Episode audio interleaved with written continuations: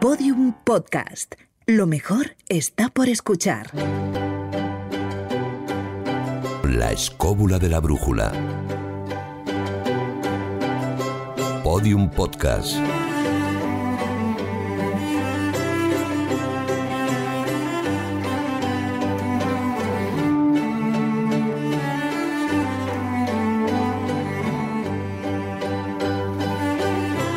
¿Contamos con tu espada, Jesús Callejo? Por supuesto, con mi espada y con mi vaina y con mi talí. ¿Contamos con tu espada, Juan Ignacio Cuesta? Sí, una espada terrorífica. Una ¿Contamos cosa, con tu espada, Carlos Canales? Gran estoque y famoso en el mundo entero. ¿Contamos con tu espada, David Sentinella? Con mi espada y con mi honor. ¿Contamos con tu espada, Marcos Carrasco? Con mi espada mágica y mística. Y por último, ¿contamos con tu espada, Rafa Casete? ¿Qué tal? ¡El tío de la espada! Bueno, señores, con- contamos, contamos. Con todas las espadas desenfundadas, un saludo de quien nos habla, Fran y Zuzquiza, arrancamos esta edición de la escóbula de la brújula.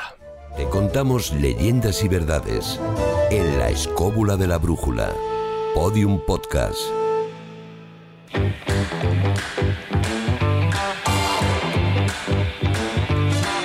Estamos grabando este programa en otoño de 2020 y ahora con la llegada de la bajada de la temperatura, a lo mejor necesitas alguna cosita poner al día tu armario y ahora mismo tienes una buena oportunidad en las Mid-Season Sales de Zalando.es con descuentos de hasta el 50% en ropa, calzado y complementos para ti y para toda tu familia. Y además, si visitas Zalando.es estos días, tienes un 15% de descuento adicional. Recuerda, solo en las Mid-Season Sales de Zalando.es.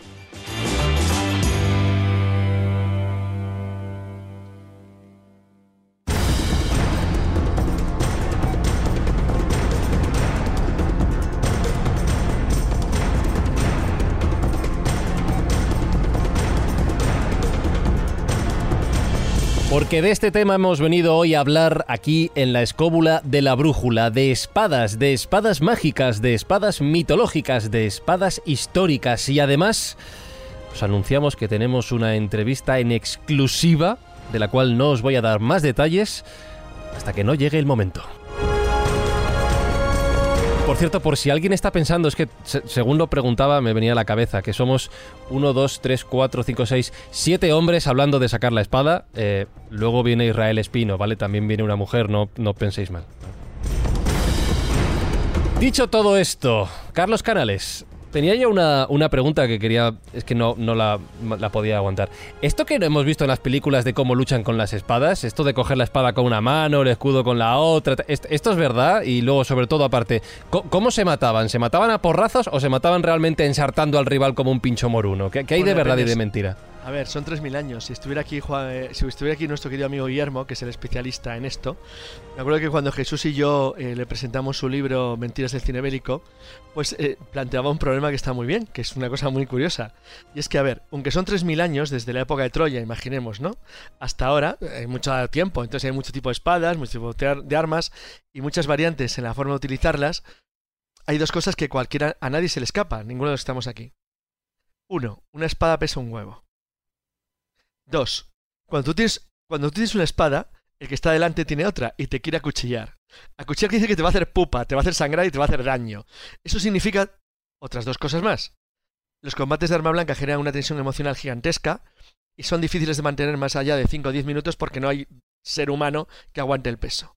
Resumiendo, el 100% de lo que está en las películas es falso. Bien, el 100%. bravo. No se parece en nada. Ya está. Con esto y seguimos luego. Vale, pues hasta aquí el programa de la escóbula de la brújula. Ha sido un placer escuchar a Carlos Sí, Canales. exacto, No, pero mira, has dicho que son 3.000 pronto. años de espadas, lo cual da efectivamente para muchos temas. Un poquito más, pon 4.000 ya. ¿Cu- ¿Cuántas clases de espada Vamos puede a haber? dejarlo en 4.500. 4.500. Pues ¿Clases de 4.500. espadas? ¿Cuántas? Así, a bote pronto. Probablemente a, bro- a bote pronto un centenar, más o menos, de tipos diversos o diferentes, o más. Puede que esté entre las 200 y las 300 modalidades.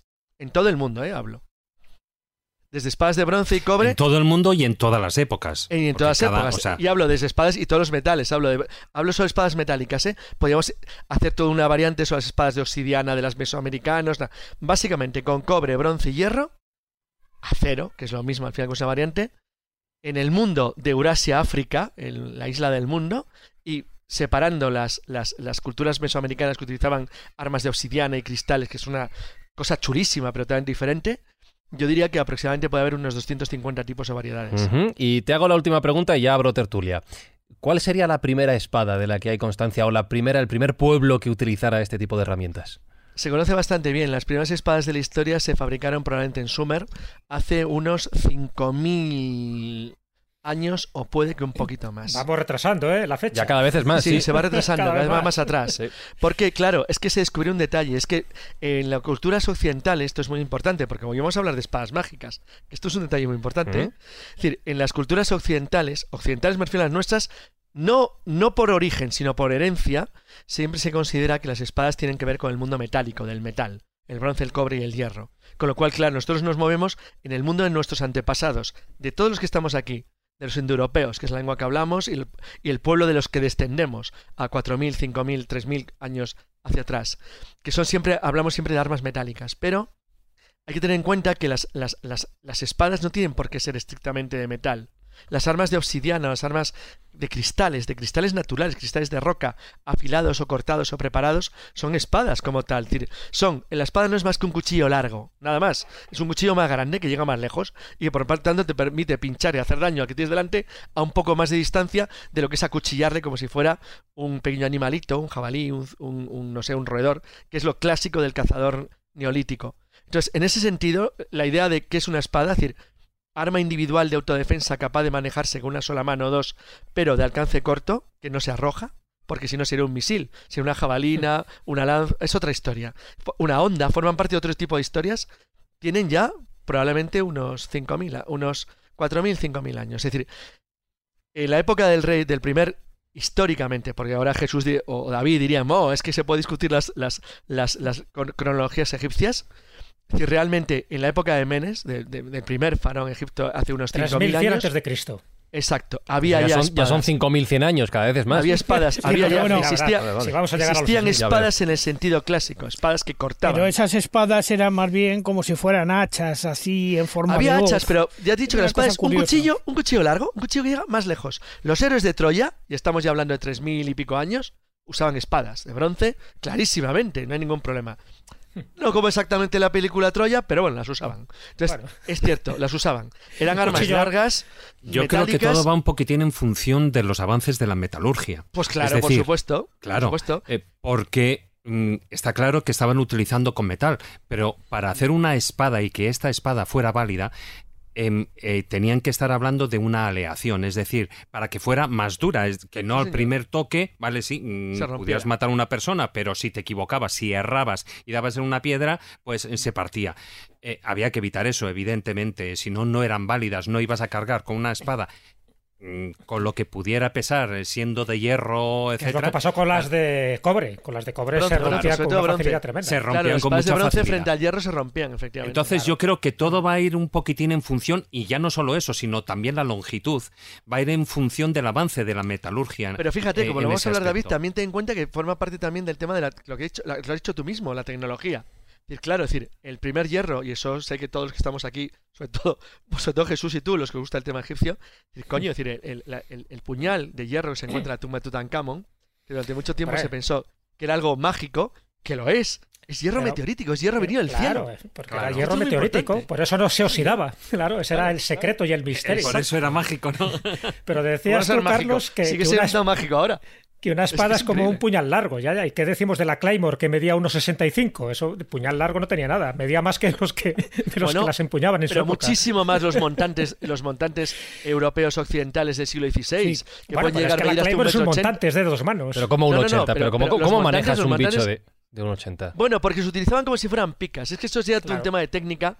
Es decir, que los que, los que, bueno, fíjate, hace poco me acuerdo decir que hablando con, con los seguidores del, del- bueno, entre nosotros, ¿para qué, para qué ocultar que es nuestro absoluto, somos absoluto fan de él? Es decir, Juan Antonio Cebrián, cuando a él le encantaba la película, la película de Mel Gibson sobre, jo, sobre Sí, sí, la encantaba, de que William a mí me parece una película horri- horrible, pero es un tema mío que soy muy raro. Es decir, pero es verdad que un día me preguntaban sobre el tema de la utilización de espadas a dos manos. La espada a dos manos que nace en el siglo... Es decir, en, espadas, en Castilla se llamaba espada bastarda a la espada que se manejaba con mano y media. Es decir, eh, tenía la longitud, es decir, fijaros qué curioso.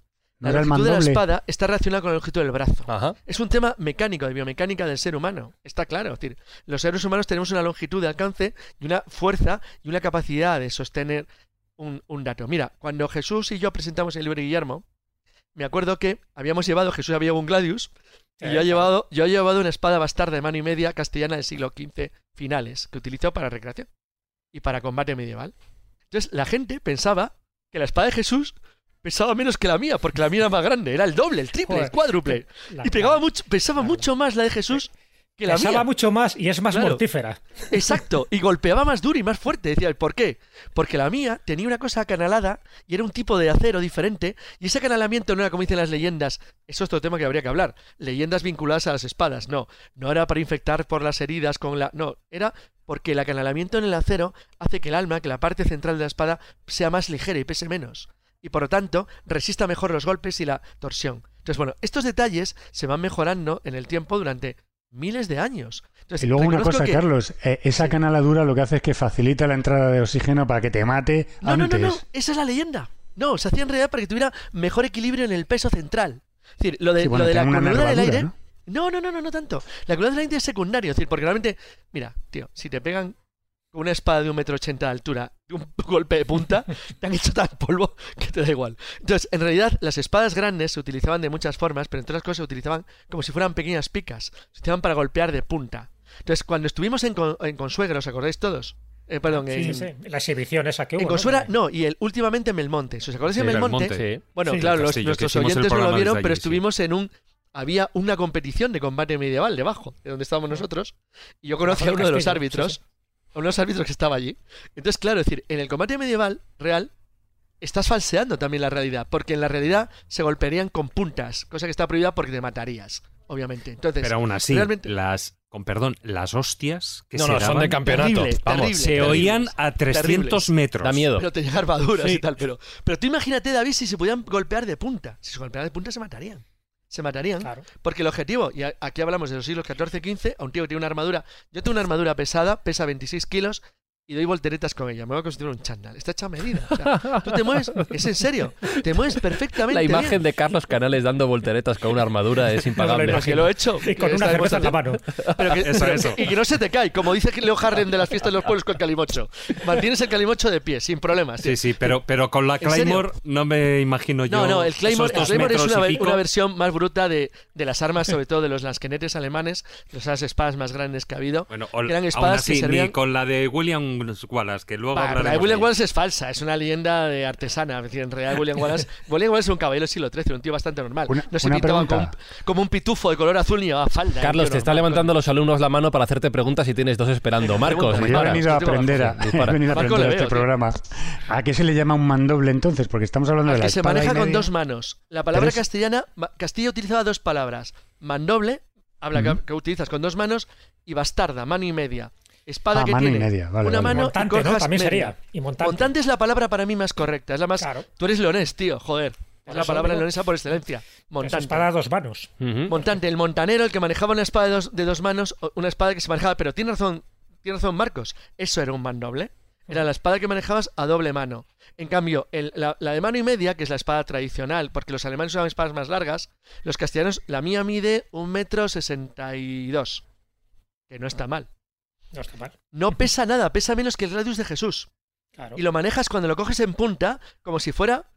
Claro, es decir, en lo que, en lo Que algunos de de los. La aleación también, claro. Claro, muchos de nuestros seguidores, los que estuvieron en, en el, con, el, con el grupo de la Asociación Cultural Juan Antonio Cebrián y vieron cómo se pegaban de golpes a lo bestia, Tremendo. los que estaban Unas allí, hostias vieron impresionantes. que, claro, pero vieron, Sí. fíjate, pero Rafa, vieron que nunca se pegaban de punta. No. Porque si se pegan de punta se matan. No Claro. puedes. Entonces tú no te puedes pegar de punta. Entonces, el, el problema que, tiene, que tienen los combates de arma blanca de las películas, y esto, qué pena que no esté hoy Guillermo, es que las películas, las películas tienen, son películas, tienes que entretener. Entonces, claro, joder, si en la película a un tío le, mete, le metes la espada por el ojo, le arrancas el cerebro, ¿sabes? es que sería muy desagradable.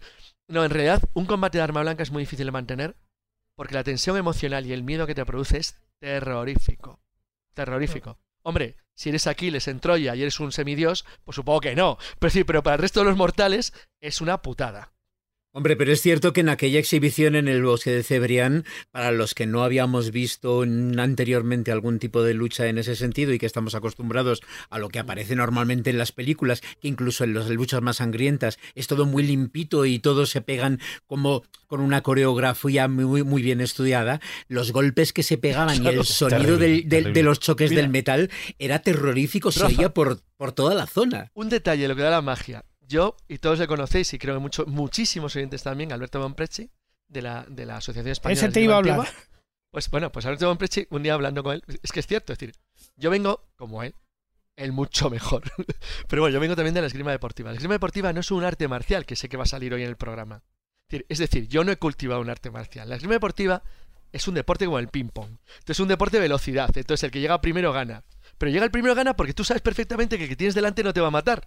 Entonces, como te va a matar, tú intentas tocarle primero, porque da igual que te toque el después. Aunque sea un segundo después, ha perdido. Y Pero no solo real- eso, sino dónde te toque. Claro, pero en la vida real, David, no es así. Por la vida real, si tú tocas primero, pero otro te traspasa el cuello o el ojo, ya no mola tanto. Entonces, efectivamente, como muy bien dice Alberto Presi siempre, los duelos se mantenían no para ganar, sino para que no te mataran. El objetivo era principalmente que no te mataran a ti.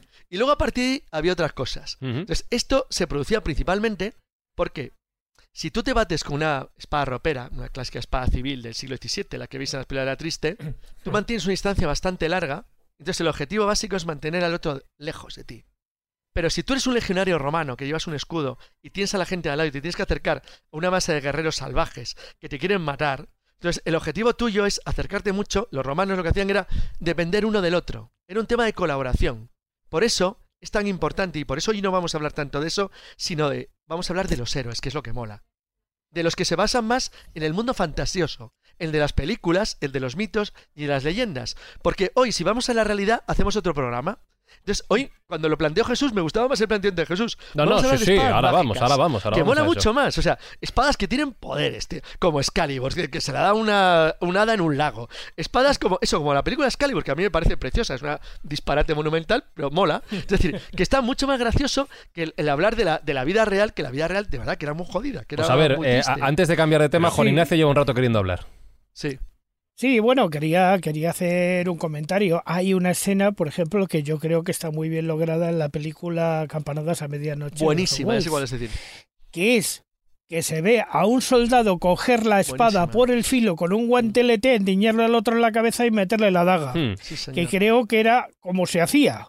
Sí, No sé, quizá me equivoco. Exacto, era la única manera de penetrar las armaduras. Tú los tirabas y en el suelo luego los matabas. Les metías la, la- la daga por, la- por la visera de la armadura, por los entre- lados laterales, por donde podías, por- y ya Por está, y se acabó el sobaco. problema. Exacto, tío. Donde, Claro. donde hacía De daño, todas vamos. formas, Mira, ahí está una chica, acabo de ver una Sí, chica. está entrando ahora mismo Israel Espino conectando en nuestra charla. Ahora mismo la, la saludamos, pero David, cuenta.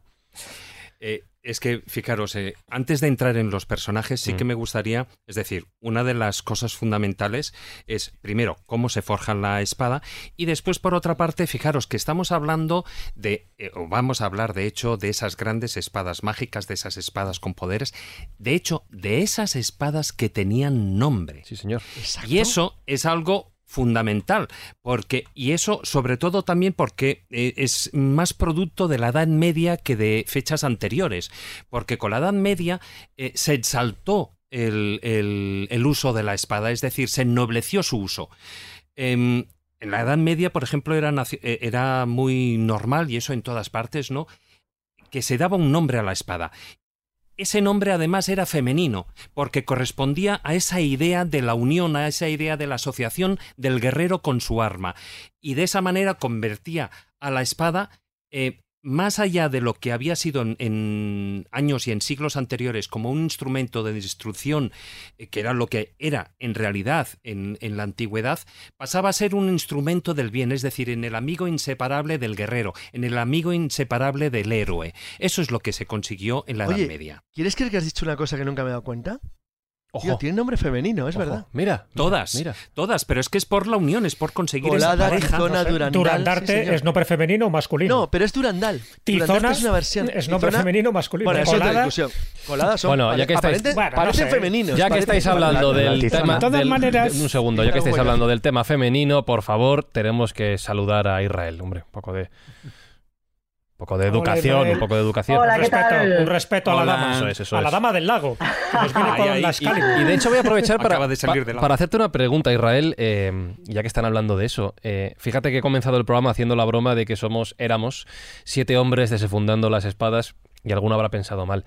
Pero estamos hablando de las espadas con nombre femenino, las espadas como, como símbolo de poder, incluso estaba pensando como símbolo, además hoy en el siglo XXI, como de masculinidad, ¿no? De aquí está el macho. Símbolo fálico, Sí, dilo, símbolo símbolo fálico, ahí está, sí, ahí sí. está. Sabía que lo iba a sacar, sí. Y Lo ha por, dicho, lo ha Lo ha dicho. y por eso tenía que estar yo aquí esta, es, así es. esta tarde. Pero es bonito sí, el sí, detalle sí. que ha dicho de que las espadas tengan nombre femenino. No tampoco había caído en ello. Eh, no, Pero además- no todas, ¿eh? No, no, vamos, creo que no todas. Por ejemplo, las, las nórdicas no tienen todas nombre de, de mujer. No, pero Eh, fíjate, yo me estoy refiriendo a partir de la Edad Media. Vale. Mm.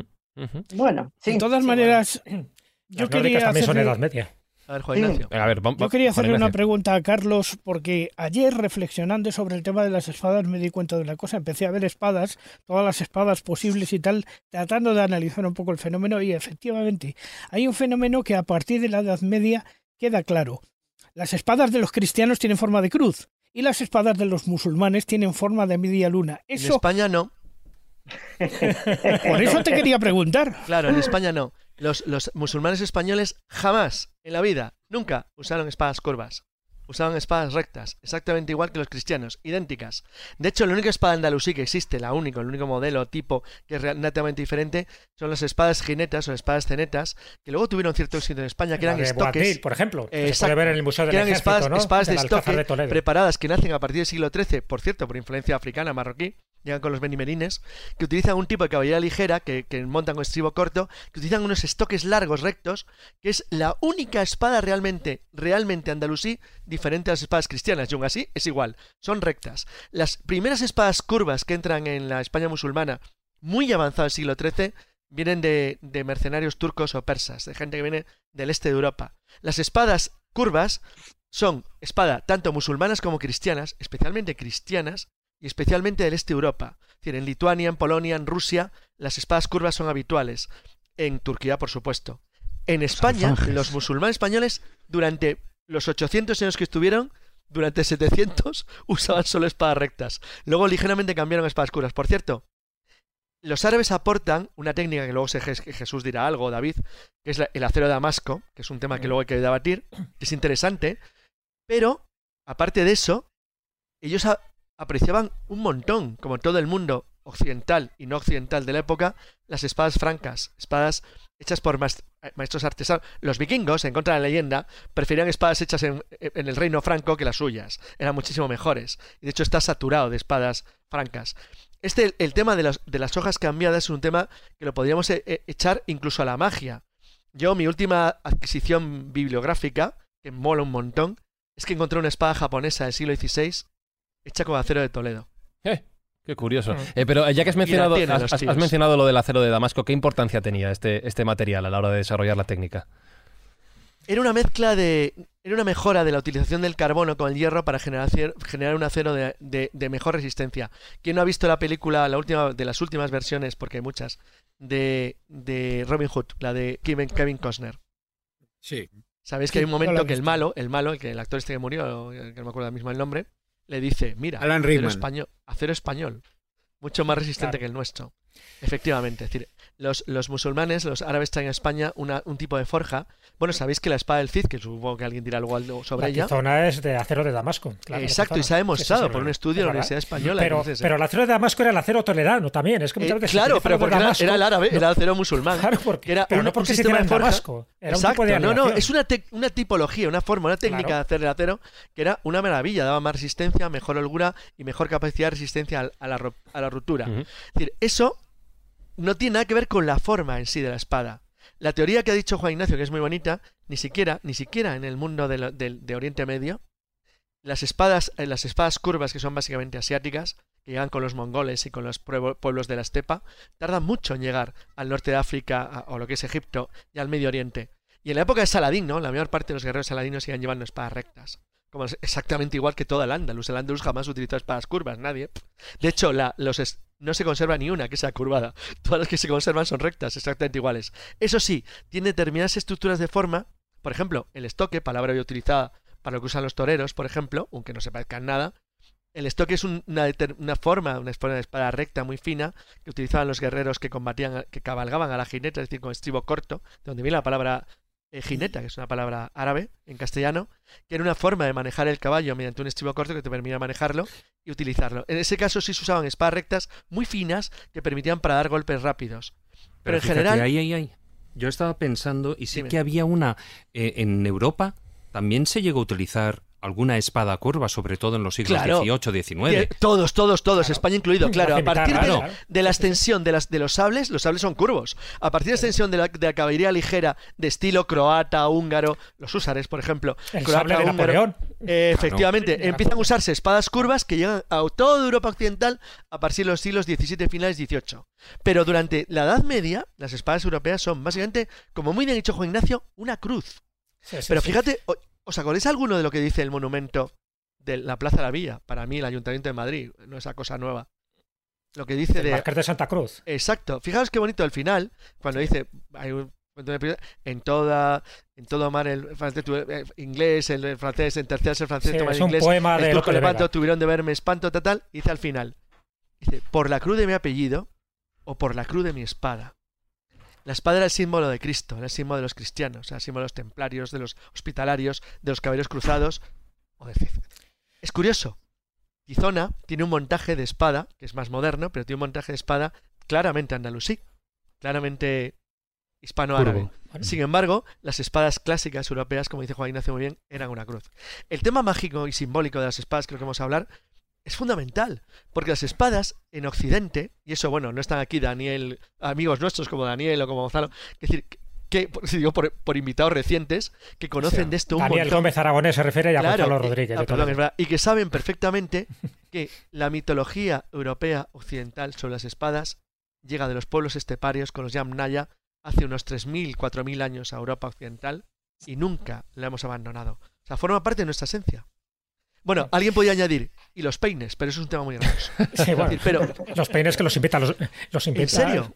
Los vikingos pueden ser los que en- inventan los, los peines. No, Jesús, hay grabados españoles de hace 3.000 años con guerreros enterrados en sus tumbas. Efectivamente, sí, Claro, sí. con sus espadas y sus peines, porque llevan pelos largos y barbas. Y hace 3.500 años, y la última, que son espadas de guerreros visigodos del siglo VI, llevan las espadas y los peines. Entonces, esos elementos simbólicos de los europeos, de los indoeuropeos que se enterraban con sus armas, es una cosa fantástica, porque es lo que crea el mundo caballeresco que da lugar a toda esta fantasía y cosmogonía de la Edad Media, donde no hay ni mucha diferencia entre lo que pensaba un celtíbero, lo que pensaba un germano, o lo que pensaba un vikingo, lo que pensaba un eslavo de la corte del- un príncipe en Kiev. Es lo mismo, es la misma cultura, la misma armonía y el mismo pensamiento, que es que la espada es lo que hace al caballero diferente, que está vinculado con poderes que están más allá de lo natural y de la vida, que es lo interesante, y que es otro mundo. Decía Carlos que estaba con pocas ganas de hablar de técnica, introducción histórica a las espadas. Ha sido una buena introducción, desde luego, sí, Rafa. Eh, pero si os parece, que es de lo que tenía ganas de hablar él, vamos a hablar ahora sí de peines, digo, perdón, de espadas mitológicas.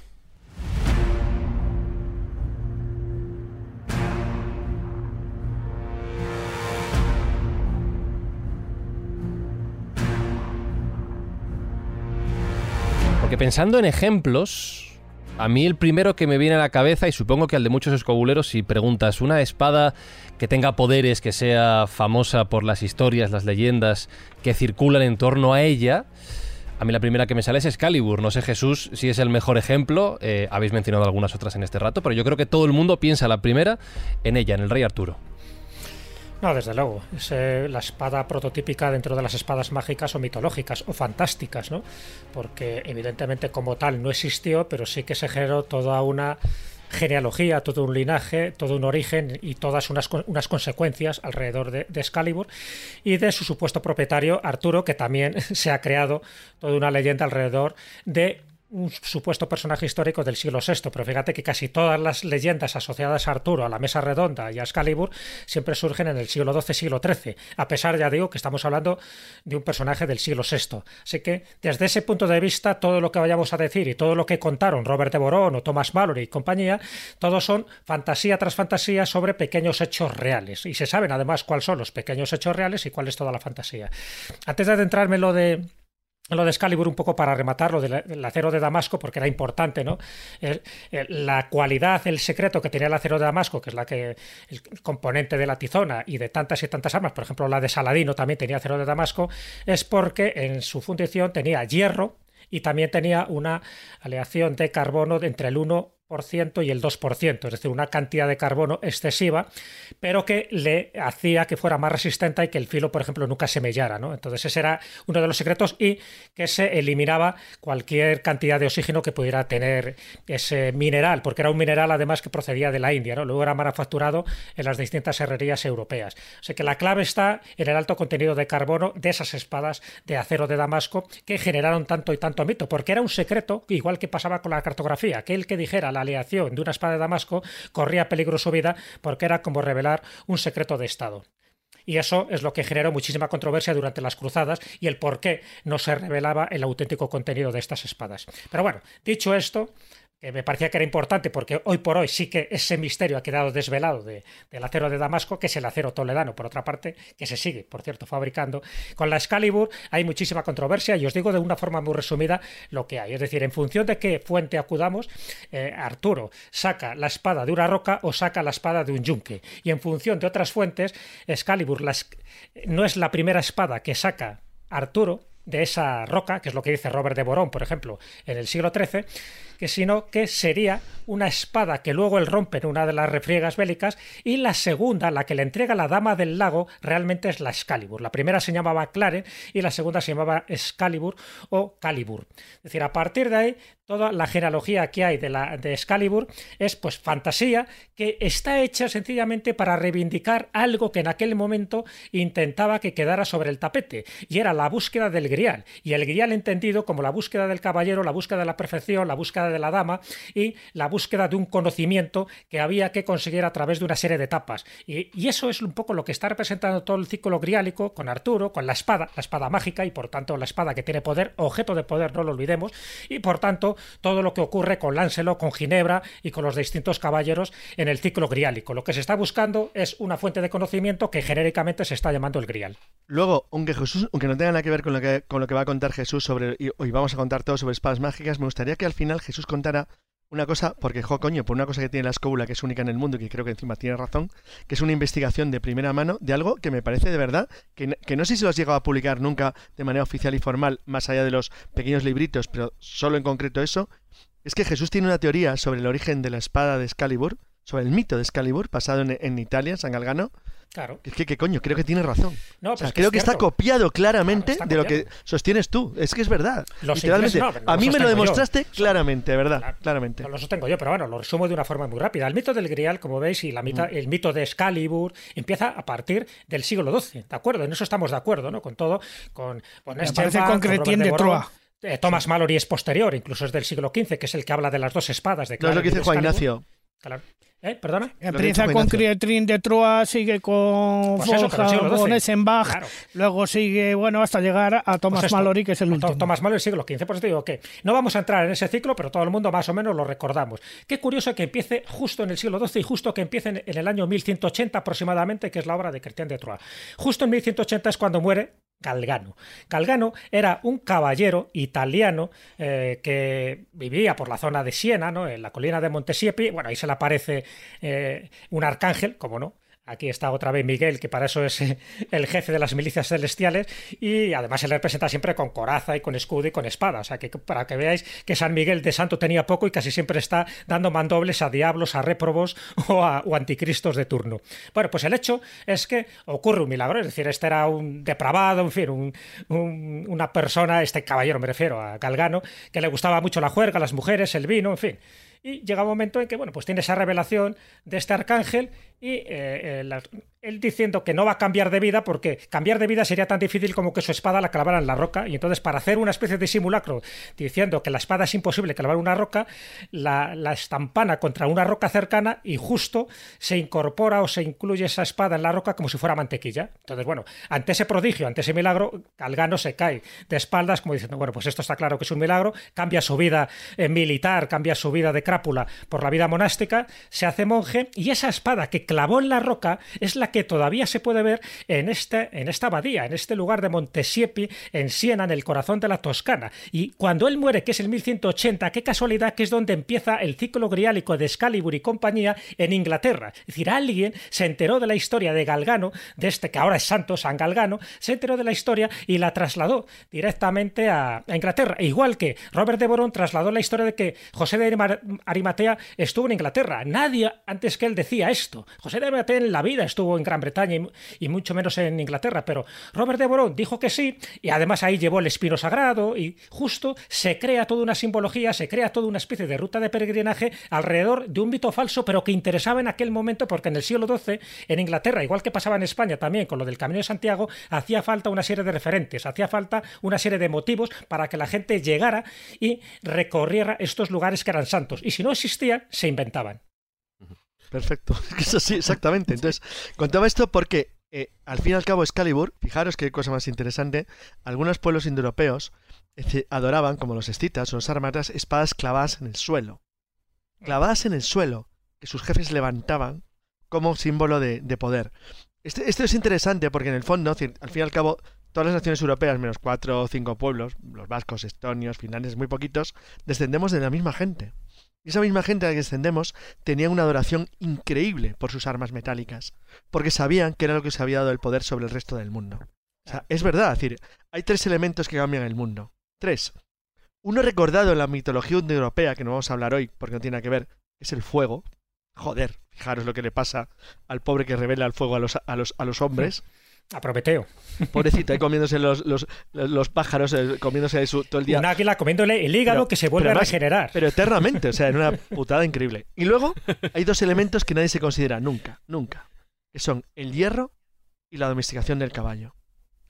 Los pastores indoeuropeos que domesticaban caballos armados con armas de hierro cambian el mundo para siempre. Los idiomas que hablamos nosotros, nosotros, y me acabo de acordar, y no está hoy Miguel Salas, que eh, acaban de publicar un diccionario indoeuropeo de la, de la lengua española, de los orígenes etimológicos de nuestras palabras, son gente que vivían hace 5.000 años en, los, en, las, en, las, estepas de los pantanos del Pripet y los pantanos de, al este, los pantanos del Pripet en Ucrania. Y esa gente, que eran pequeños pueblos de pastores que aprendieron dos cosas: a domesticar el caballo y a manejar armas de hierro. Bueno, dos terceras partes de la humanidad habla de lenguas indoeuropeas y estamos extendidos en todo el planeta. Es decir, les cambiaron para siempre la historia del mundo, porque eran capaces de llevar sus ganados, sus eh, familias y su gente a cualquier parte, porque tenían la movilidad que daba el caballo y la fuerza que les daba el hierro. Entonces, esa gente no es que considerara sus armas metálicas algo extraordinario, es que les dieron un valor asombroso, porque estaban convencidos que los dioses, cuidado, tenían razón, que los dioses les habían favorecido frente al resto de los seres humanos. yo no voy a entrar en el tema famoso que está muy de moda desde hace unos años de si la población española, ibérica, fue entera exterminada hace 4.500 años por los Yamnaya en la, en la línea masculina y que toda nuestra descendencia antigua viene por línea femenina. Bueno, es probable, pero no voy a meter en ese rollo porque sería muy complejo. Pero lo que sí que es verdad es que eso pasó. Es decir, que la gente que llegó aquí tenía tal poder, tal sensación de fuerza, tal sensación de superioridad, que lo que ocurre en Europa Occidental, en, lo que luego ha sido Francia, eh, el Reino Unido, España, Portugal, o lo que ocurrió en la India, es exactamente lo mismo. Entonces, si tú lees el Ramayana, el Mahabharata, las leyendas de los, pueblos arios que atraviesan las montañas y penetran en el continente indio, armados con sus carros de guerra y sus caballos y sus armas metálicas, determina el futuro de la humanidad entera.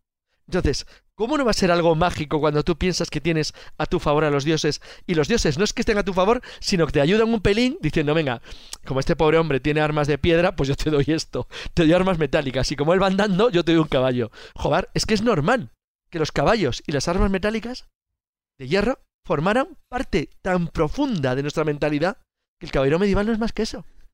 Pasa lo mismo, no Carlos, con el, con el tema de los egipcios cuando con sus espadas de cobre, Claro, eh, que se hititas. acercan los, los hititas Claro, y les con sus dan armas de una- hierro, una claro. leña Las de que las hierro, pues, parten, claro, no tenía nada las que hacer. parten de- Claro. de medio a medio totalmente, con lo cual Bueno, pero La aleación, bueno, las de la aleación. partía, pero las de Pero fíjate las que de al principio, que al principio, como hemos fácilmente. hablado al principio, al principio era- hierro meteorítico. Claro. Era hierro sacado de- del cielo, literalmente, de, de meteoritos. Armas Fundido, que fundido. fundías y sacabas de elementos que venían del, del espacio. Y decías, joder, esto es un regalo de Dios. Me han dado algo Eso- que yo puedo utilizar. Dos, dos apuntes en Herreros y Alquimistas de Mercea Elíade, precisamente resalta cierto, qué libro, este- ¿eh?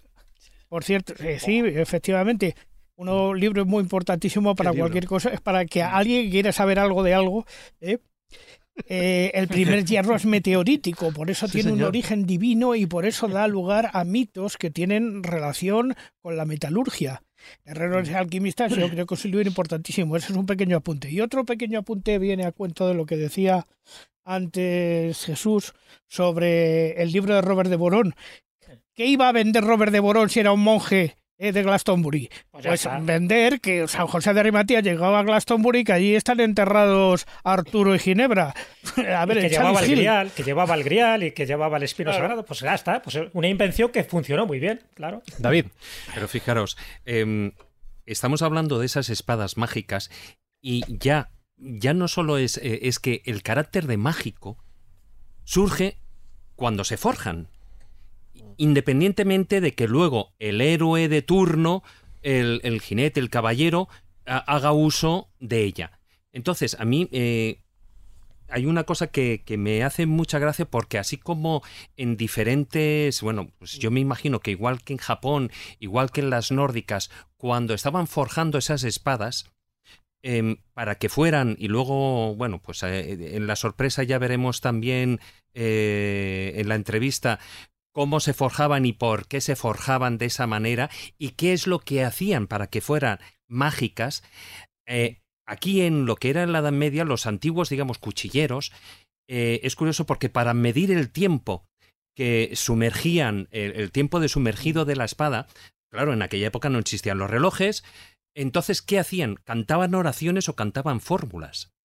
Y en lo que es la cultura cristiana, al menos, cuando el, el de, el tiempo del temple de la espada exigía una mayor duración de lo que eran, bueno, normalmente esas oraciones eran que eran Padres Nuestros, Aves Marías, es decir, el Paternoster, etcétera, porque en aquella época en latín, por supuesto, ¿no? Pues, eh, y lo que hacían los forjadores era ampliar el tiempo con jaculatorias. Las jaculatorias son esas oraciones breves o unas invocaciones eh, que están llenas de fervor, ¿no?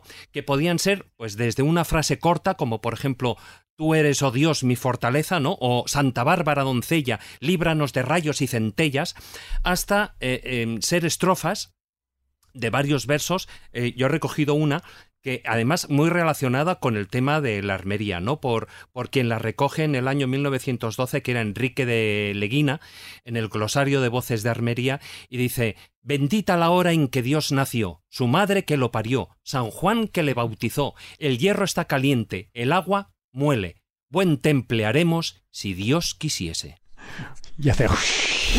De todas formas, lo de, Ay. co- lo, lo de las jaculatorias y lo de las oraciones, todavía hay quien lo hace para cocer un huevo, ¿eh? Fíjate, claro, es que es una manera de medir el tiempo. Claro.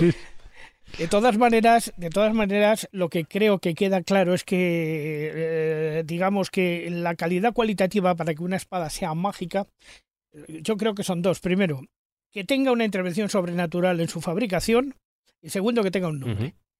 Ujú. Lo de la intervención sobrenatural puede ser de cualquier tipo. Por ejemplo, la sangre de un dragón, el fuego sagrado que sale de la montaña, cien mil cosas. O sea, tanto en la ficción como en la realidad.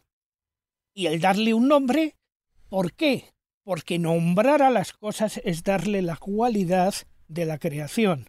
Tal y como dice mm, el Evangelio, quiero decir la Biblia. o sea, ya que David hacía referencia a los casos de Japón y los nórdicos, a Japón iremos después, pero hablando de los casos nórdicos, Israel nos quería hablar de una espada que ya que dice Juan Ignacio lo de los nombres, anda que el nombre se las trae. Espérate a ver si soy capaz de decirlo. Mis, Mistrilte, no. Mistletoe, no. ¿Cómo es? Mistiltein. Espada, se llama No, espada. pero el nombre, el nombre de soltera, ¿cómo es? El nombre del. Condemor. Miltistein. Milstrinstein. Miltistein. Eso. ¿Estás segura? Os digo, O sea, os, Milstein, os- os digo lo que os digo siempre. Tengo esto sí el me recuerda nórdico al jovencito Frankenstein, ¿eh? Tengo el nórdico Mucho. antiguo un poco oxidado. O sea que. Traducción, muérdago. Ah, muérdago. Es curioso, sí, eso sí que sabemos Más decir fácil, los dos. Eh, es cierto que además no es la única, porque es que hay otra, hay otra. eh, Miss Tiltain no es la única. también está Mistiltrains. Justin Levatain, que también es otra, que también más o menos yo creo que es la misma, porque veréis, bueno, eh, no vamos a hablar del tema del muérdago, que sois todos muy listos y todos habéis leído a Fraser y la rama dorada y sabemos la importancia no. del muérdago. Venga ya. Sí. Adiós al mito. Carlos solo se besa debajo Sí, del sí, este es el primero que se pone debajo de una puerta y el muérdago. Ahí, ahí, para que le den. Una bella doncella.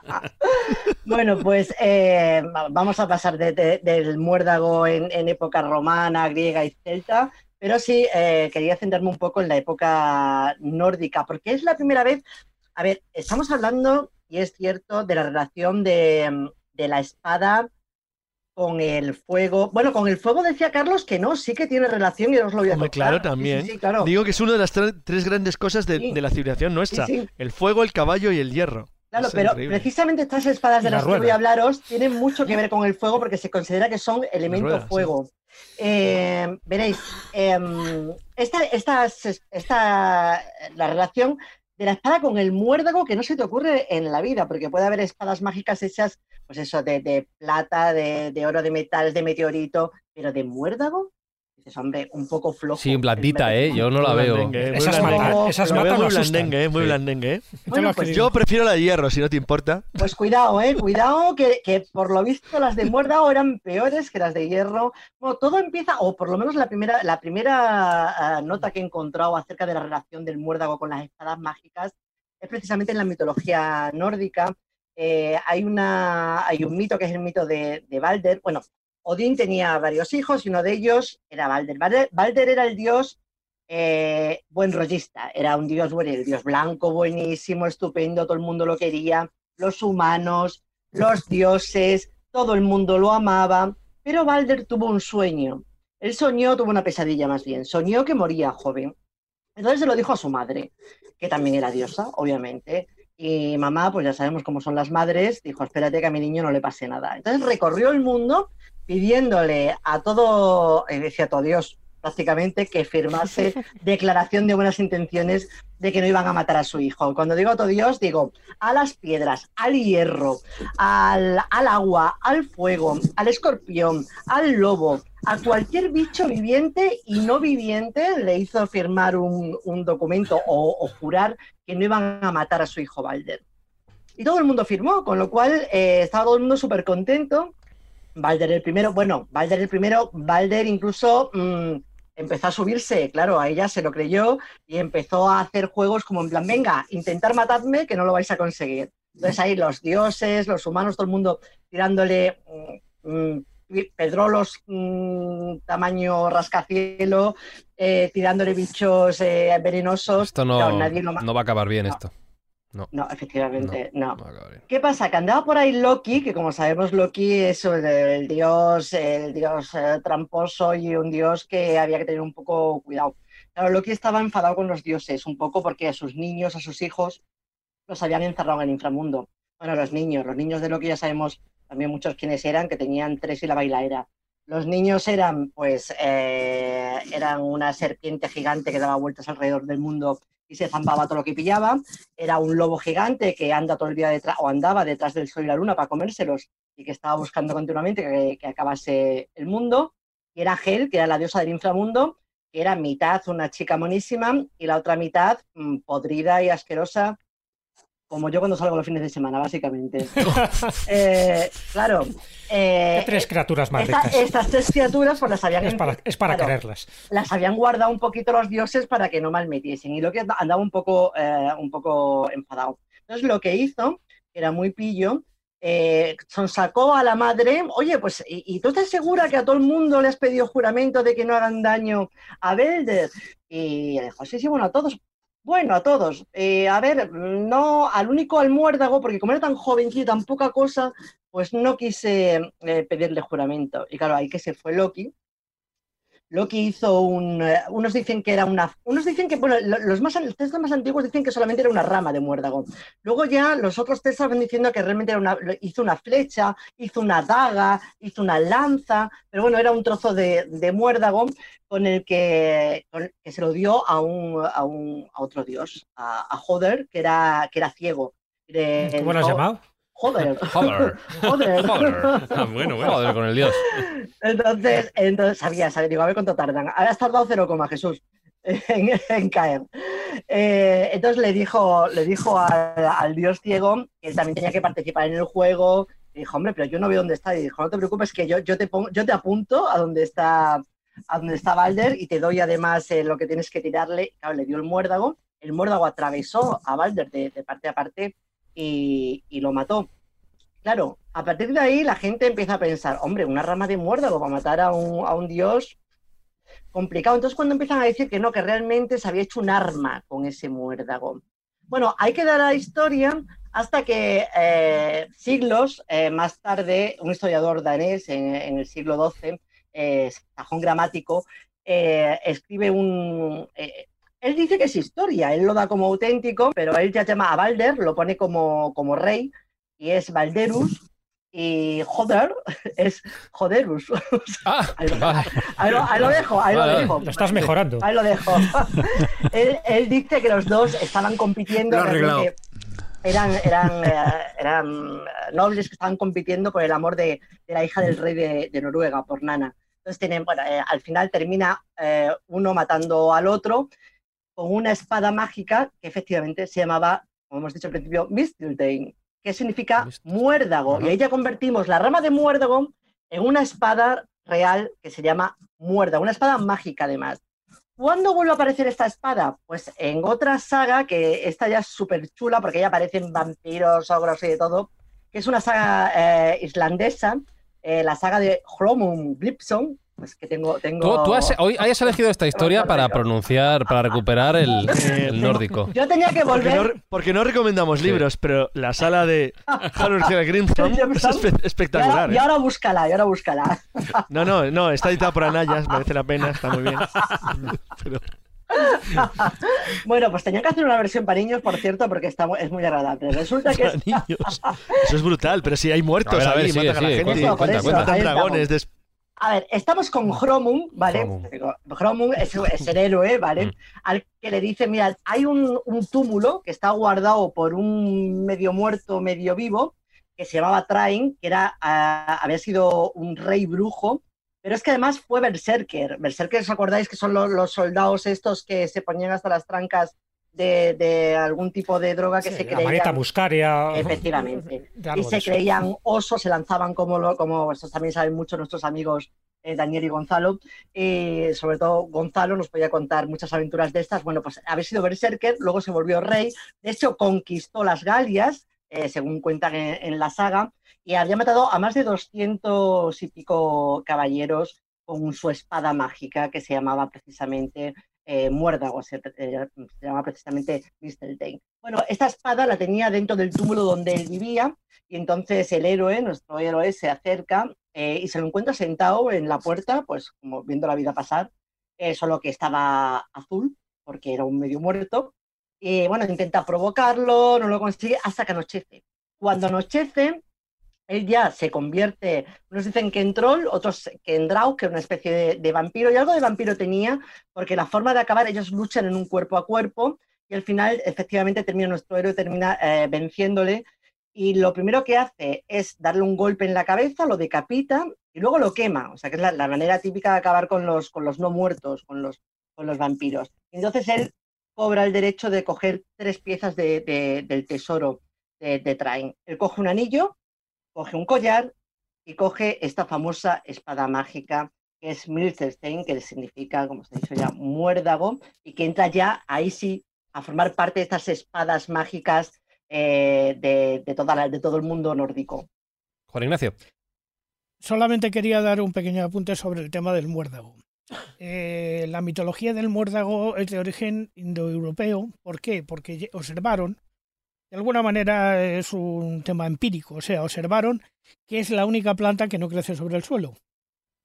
Entonces, al no crecer sobre el suelo y no beber de la tierra, es la contaminada, es la planta de los dioses y por lo tanto tiene poderes especiales. Por eso la vamos a encontrar en el mundo europeo, en el mundo céltico y en el mundo nórdico. Efectivamente. El muérdago, esa, esa su cualidad simbiótica hace que no necesite del suelo para poder vivir, o sea, vive en el aire, ¿no? De hecho, se pensaba que, bajaba, que directamente la ponían, que directamente la ponían los dioses en la tierra porque no tenía exactamente ningún punto. Y de hecho se intentaba que no tocase el suelo cuando se recolectaba, por eso se ponían lienzos blancos debajo, eh, no solamente los druidas de, la Galia celta, sino, sino también en, Roma.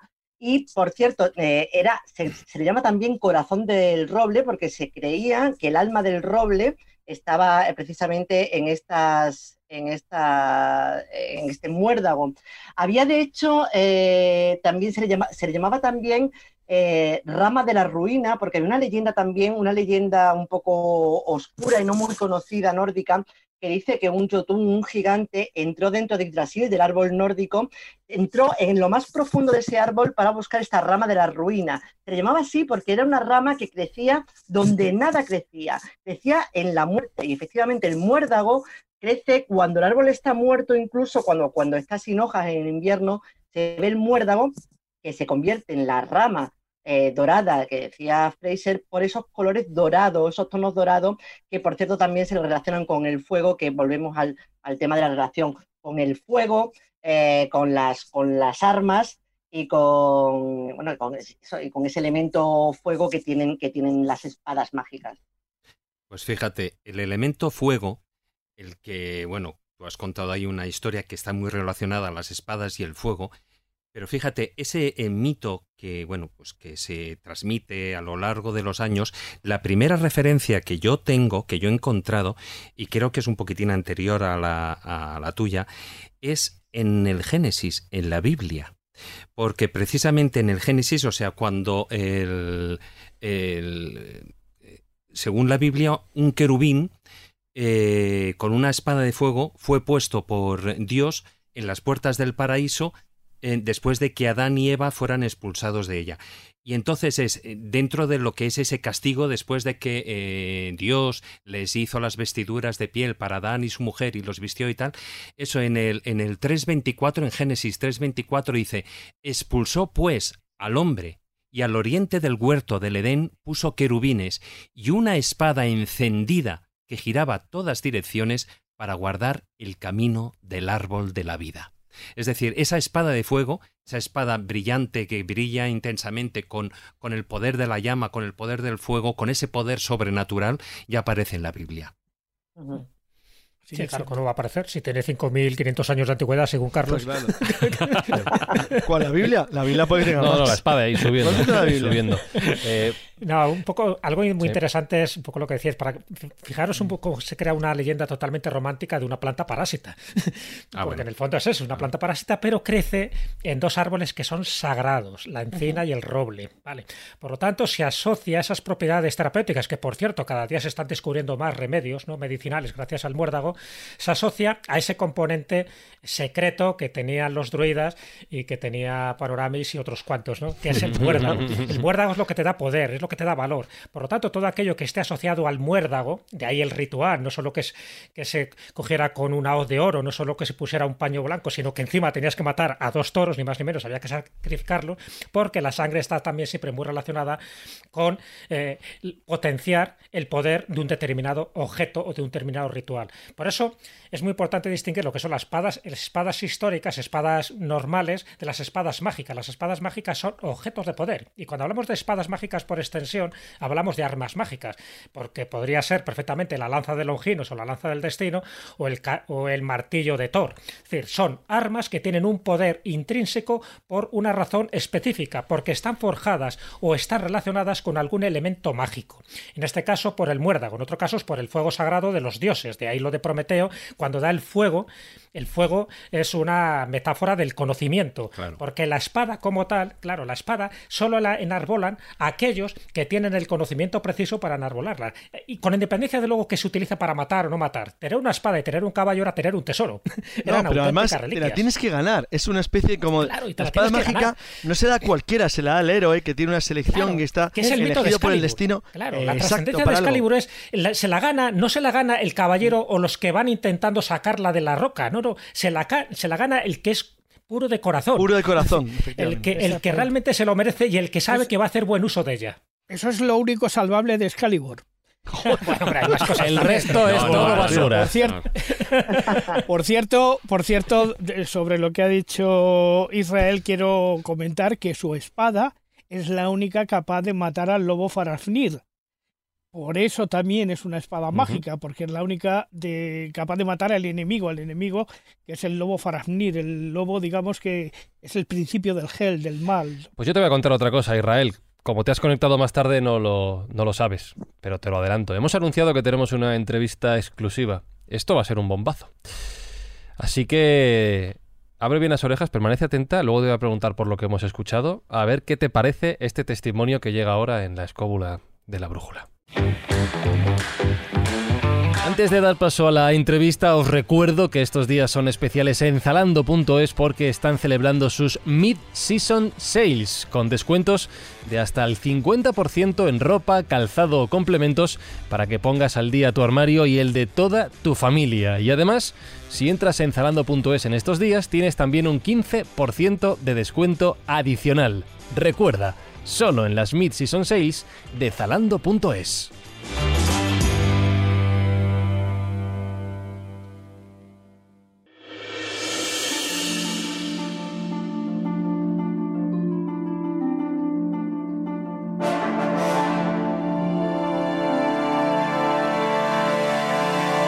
que hemos puesto a trabajar a todo nuestro equipo de investigación, a todo nuestro equipo de producción, cientos y cientos de personas, una auténtica locura. Un equipo internacional coordinado para conseguir esta entrevista que solo vais a escuchar aquí en la escóbula de la brújula. Vamos a entrevistar a Valia, un enano herrero. Ha sido difícil encontrarle porque vive desde hace miles de años en lo más profundo de las cuevas del monte Elbrus, en el Cáucaso, en el lejano Cáucaso. Y allí ha forjado espadas mágicas para los grandes héroes de la antigüedad, usando hierro de meteoritos o extrayendo este propio hierro de las entrañas de la Tierra. Ha creado armas mágicas, armas extraordinarias, dotadas de poderes increíbles. Y para que os lo podáis imaginar, porque no lo estáis viendo, evidentemente, Valia tiene el rostro arrugado y pálido, porque la luz solar le resulta letal y de la misma manera que los muertos son enterrados en los túmulos y nunca ven la luz, los enanos viven bajo tierra y también evitan la luz solar, porque si les diera la luz del sol, les provocaría la muerte. En su rostro también adivinamos cansancio y sabiduría, sabiduría de un maestro herrero al que saludamos ya en la escóbula de la brújula. Valia, bienvenido a este humilde programa y un verdadero honor tenerle hoy con nosotros. Hola, mozalbete. ¿Le podemos llamar maestro herrero? ¿Le gusta que le llamemos así? Sí, ¿por qué no? Al fin y al cabo es lo que soy. Eh, Valia es un hombre y debe valer mucho. Pero ¿a qué pueblo pertenece? Eh, nuestro pueblo, los Nibelungos, el pueblo de las tinieblas, somos llamados enanos por los hombres, a pesar de que algunos podemos cambiar de aspecto a voluntad, y somos un pueblo antiguo asociado al elemento tierra y vinculados desde siempre con las piedras, lo subterráneo, la muerte, la suerte y la magia pero también al arte de la forja, pues somos los mejores herreros de la tierra y a diferencia de otros seres de los elementos, nosotros no le tenemos miedo al hierro. Los hombres nos llaman también elfos negros o elfos oscuros, y fue su codicia la que les llevó a nosotros en busca de las riquezas que extraemos de la madre tierra. Y usted a su edad, eh, con todo lo que tiene que hacer, ¿cómo sigue todavía haciendo espadas? Porque ya es usted persona de edad provesta. Bueno, hacemos espadas, pero también muchos más objetos. Somos de baja estatura, pero de muy elevadas ideas. Somos inteligentes e industriosos, y fuimos nosotros quienes hicimos el martillo Mjolnir para el dios Thor. Esto, esto me suena, este es el martillo irrompible, ¿no? El que siempre se acertaba al blanco cuando lo lanzaba y que siempre volvía a las manos de Thor, y no hablo de la película de Marvel. Además, eh, ¿es verdad que podía cambiar de tamaño para transportarlo como si fuera un llavero? Exacto. Y además del martillo de Thor, hemos fabricado la lanza Gungnir para Odín, el anillo mágico Draunir, el collar Brisingamen de Freya y la cadena Gleipnir que ató al lobo Fenrir. Todos esos objetos dignos de un museo de rarezas. Uf, vaya currículum, o sea, para Thor, para Odín, con ese currículum me imagino que, eh, bueno, ya no solo para eso, sino que habrá trabajado para los mejores guerreros. para los mejores y más grandes guerreros. Pero tardé ciertos de años en mejorar mi técnica, dado que exige un largo aprendizaje hasta convertirse en un maestro capaz de forjar espadas dotadas de poderes mágicos. Yo aprendía del maestro Mime, el hermano de Alberich, forjador de espadas y muerto por el gran Sigfrido. Sí, en la ópera Sifrido de Richard Wagner se cuenta la aventura de Mime de Sifrido y del dragón Fafnir. Sí, pero se cuenta muy mal. Muchos cánticos y griterío eh, para no decir gran cosa. Entonces, eh, ¿qué puede decirnos del auténtico Sigfrido que usted llegó a conocer? Ah, era un niñato ingrato que siempre despreció a Mime.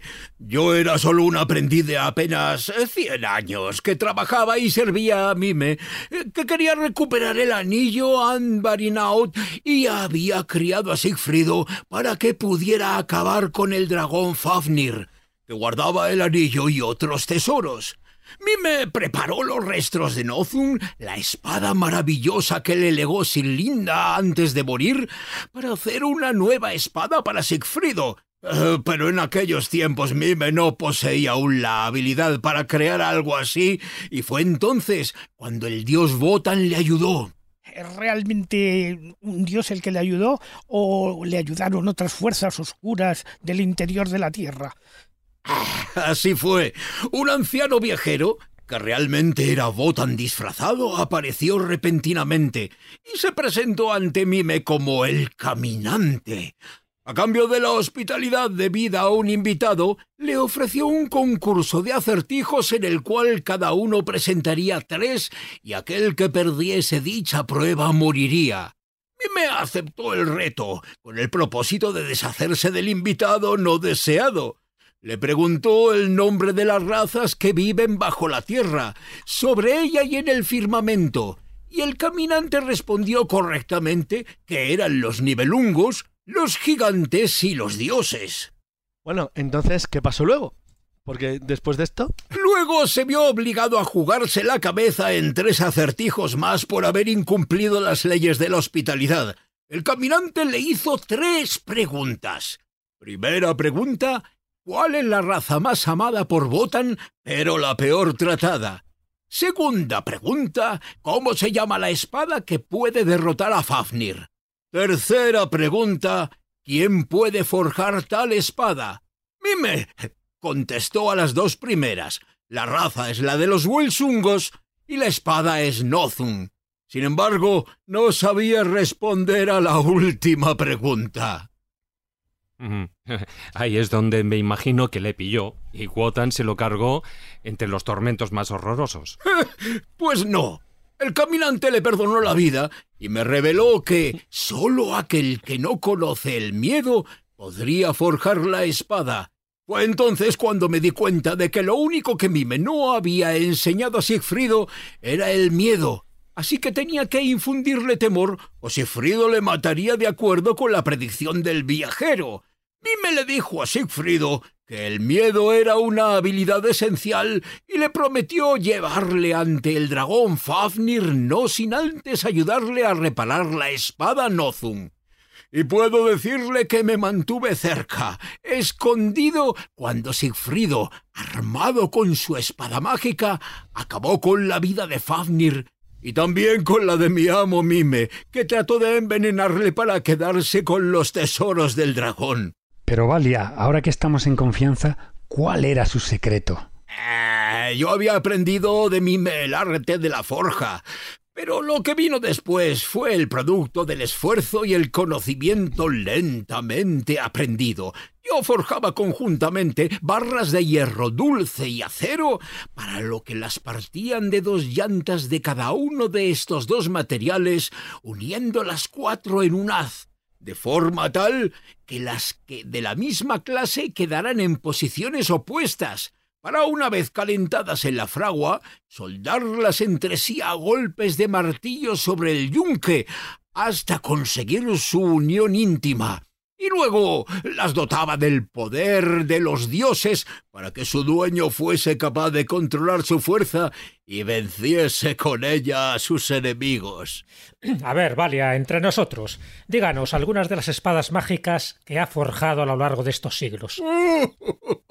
Durante cientos de años forjé espadas maravillosas, armas de leyenda que han pasado a la memoria, logrando grandes riquezas al crear espadas para herreros humanos ambiciosos a los que yo revelaba mis secretos de forja a cambio de oro.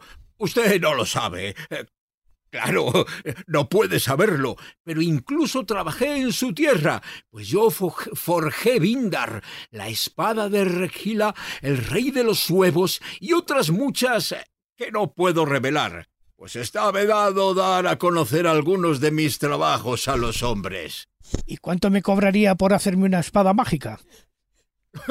pues eh, no creo que tuviera en este momento oro suficiente para poder pagarlo. Hay un chiste que dice que, no sé si lo conoce, que el colmo de un herrero es tener un hijo tras las rejas.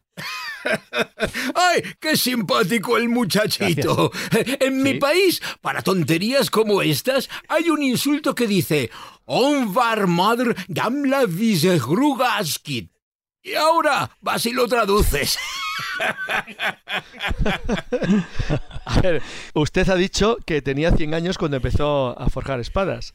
No sé qué tendrá ahora mismo, pero si fabricó Vindar la espada de Río de los Huevos, ¿a su edad sigue forjando espadas? Ah, ya no, desgraciadamente. Aunque los enanos vivimos mucho más que los hombres, mis días llegan a su fin y ya estoy viejo y cansado. Además, los humanos nos han abandonado y ya no están interesados en nuestro mundo y en nuestras habilidades. Pues señor Valia, le doy las gracias por acompañarnos hoy aquí en la escóbula de la brújula y le voy a decir dos cosas y, preguntarle una. Las dos cosas que le voy a decir es que le recomiendo que, que primero, confianza, ¿eh? que se dé usted una ducha y que vaya a un barbero, por favor. ¡Qué simpático el mozalbete! ya no tanto, ¿verdad? Y, y, le iba a preguntar, ¿le han dicho alguna vez a usted que se parece su voz a la de Rafa Casete? No caigo yo quién es ese, pero probablemente a lo largo de los años me he parecido a más de uno. Un abrazo fuerte, señor Valia, gracias. ¡Hala! ¡A pasarlo bien! y, y no desablazos.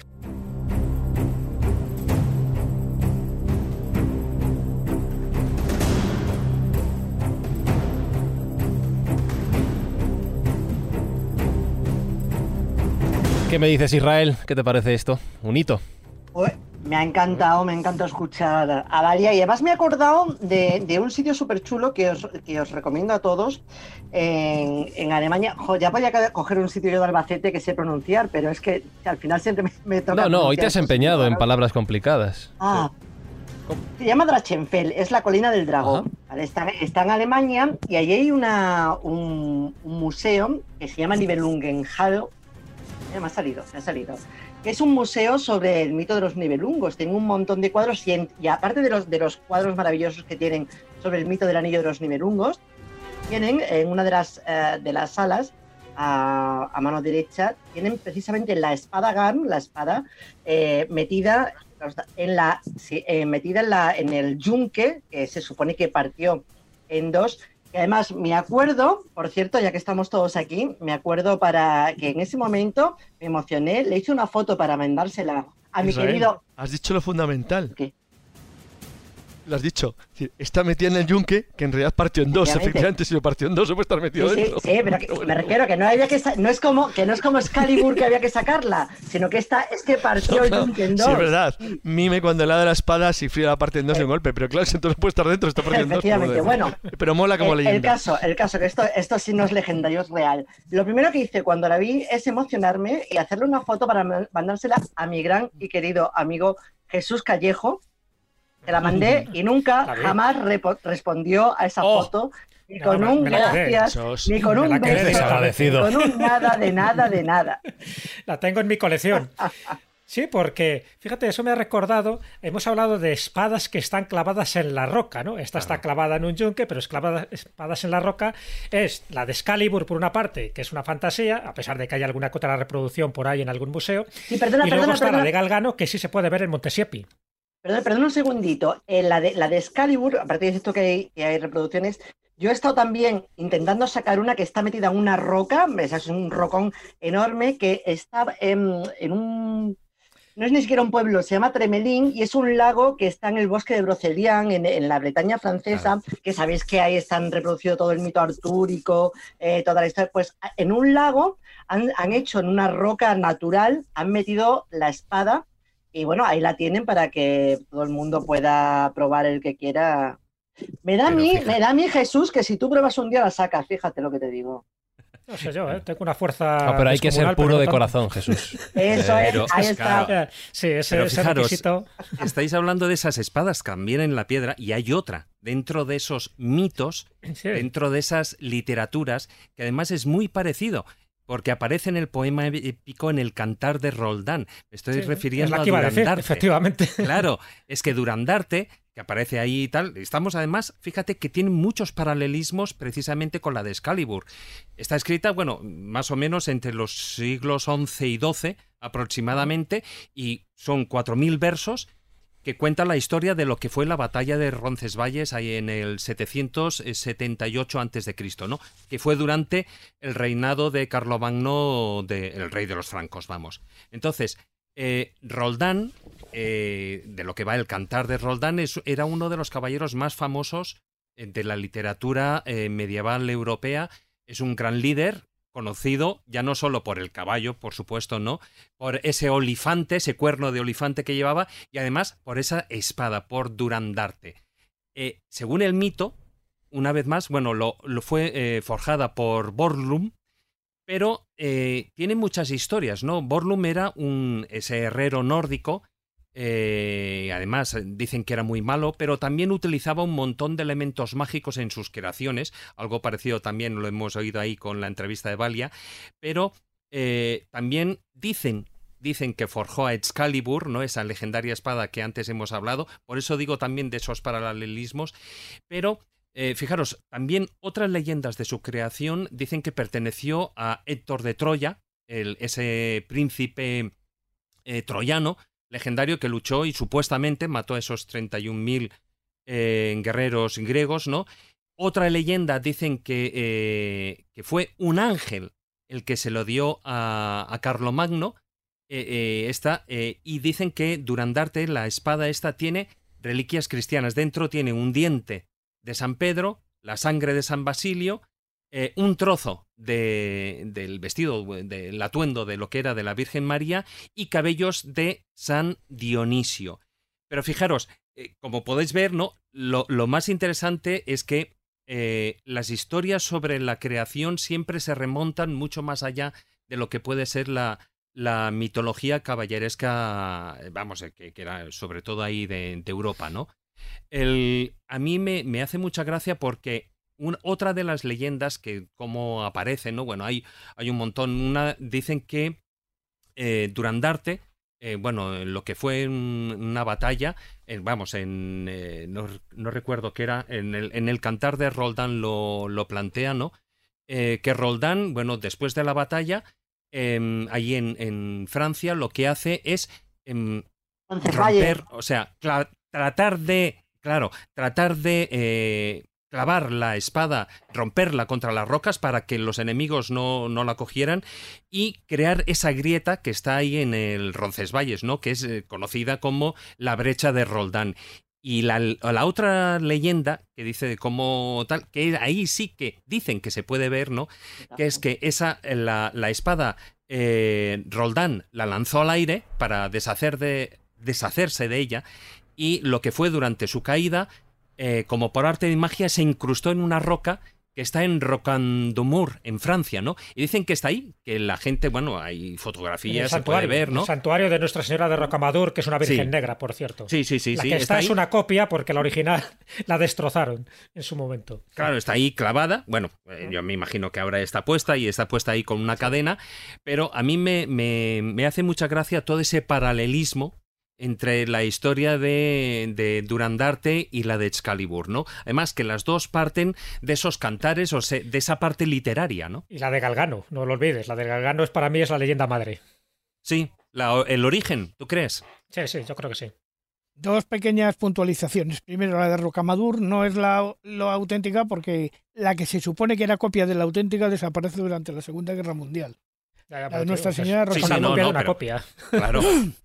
Luego, por otra parte, en Roncesvalles sabéis que se ve una réplica de lo que pudo ser la espada metida en la piedra que se puede ver allí, pero además la leyenda en el Codex Calistinos viene adornada de tal manera que Roldán mata a 100.000 caballeros, nada más ni nada menos, Bueno, Eso no es nada, hombre, por favor. Claro. ¿Qué es eso para un héroe, por favor? y sus lanzas cuando quedan clavadas en el suelo después de muertos al día siguiente florecieron con flores y con ramas y con hojas. Para Chuck Norris eso no es nada. Eso no es nada. A ver, Luego sí. también Durandarte, la espada Durandarte, se la equipara también a un caballero, a un caballero de la época que es Durandal, que se supone que es el amante de Belerma, que es la mujer perfecta. O sea que el tema legendario ahí está mezclado de una manera verdaderamente enloquecida.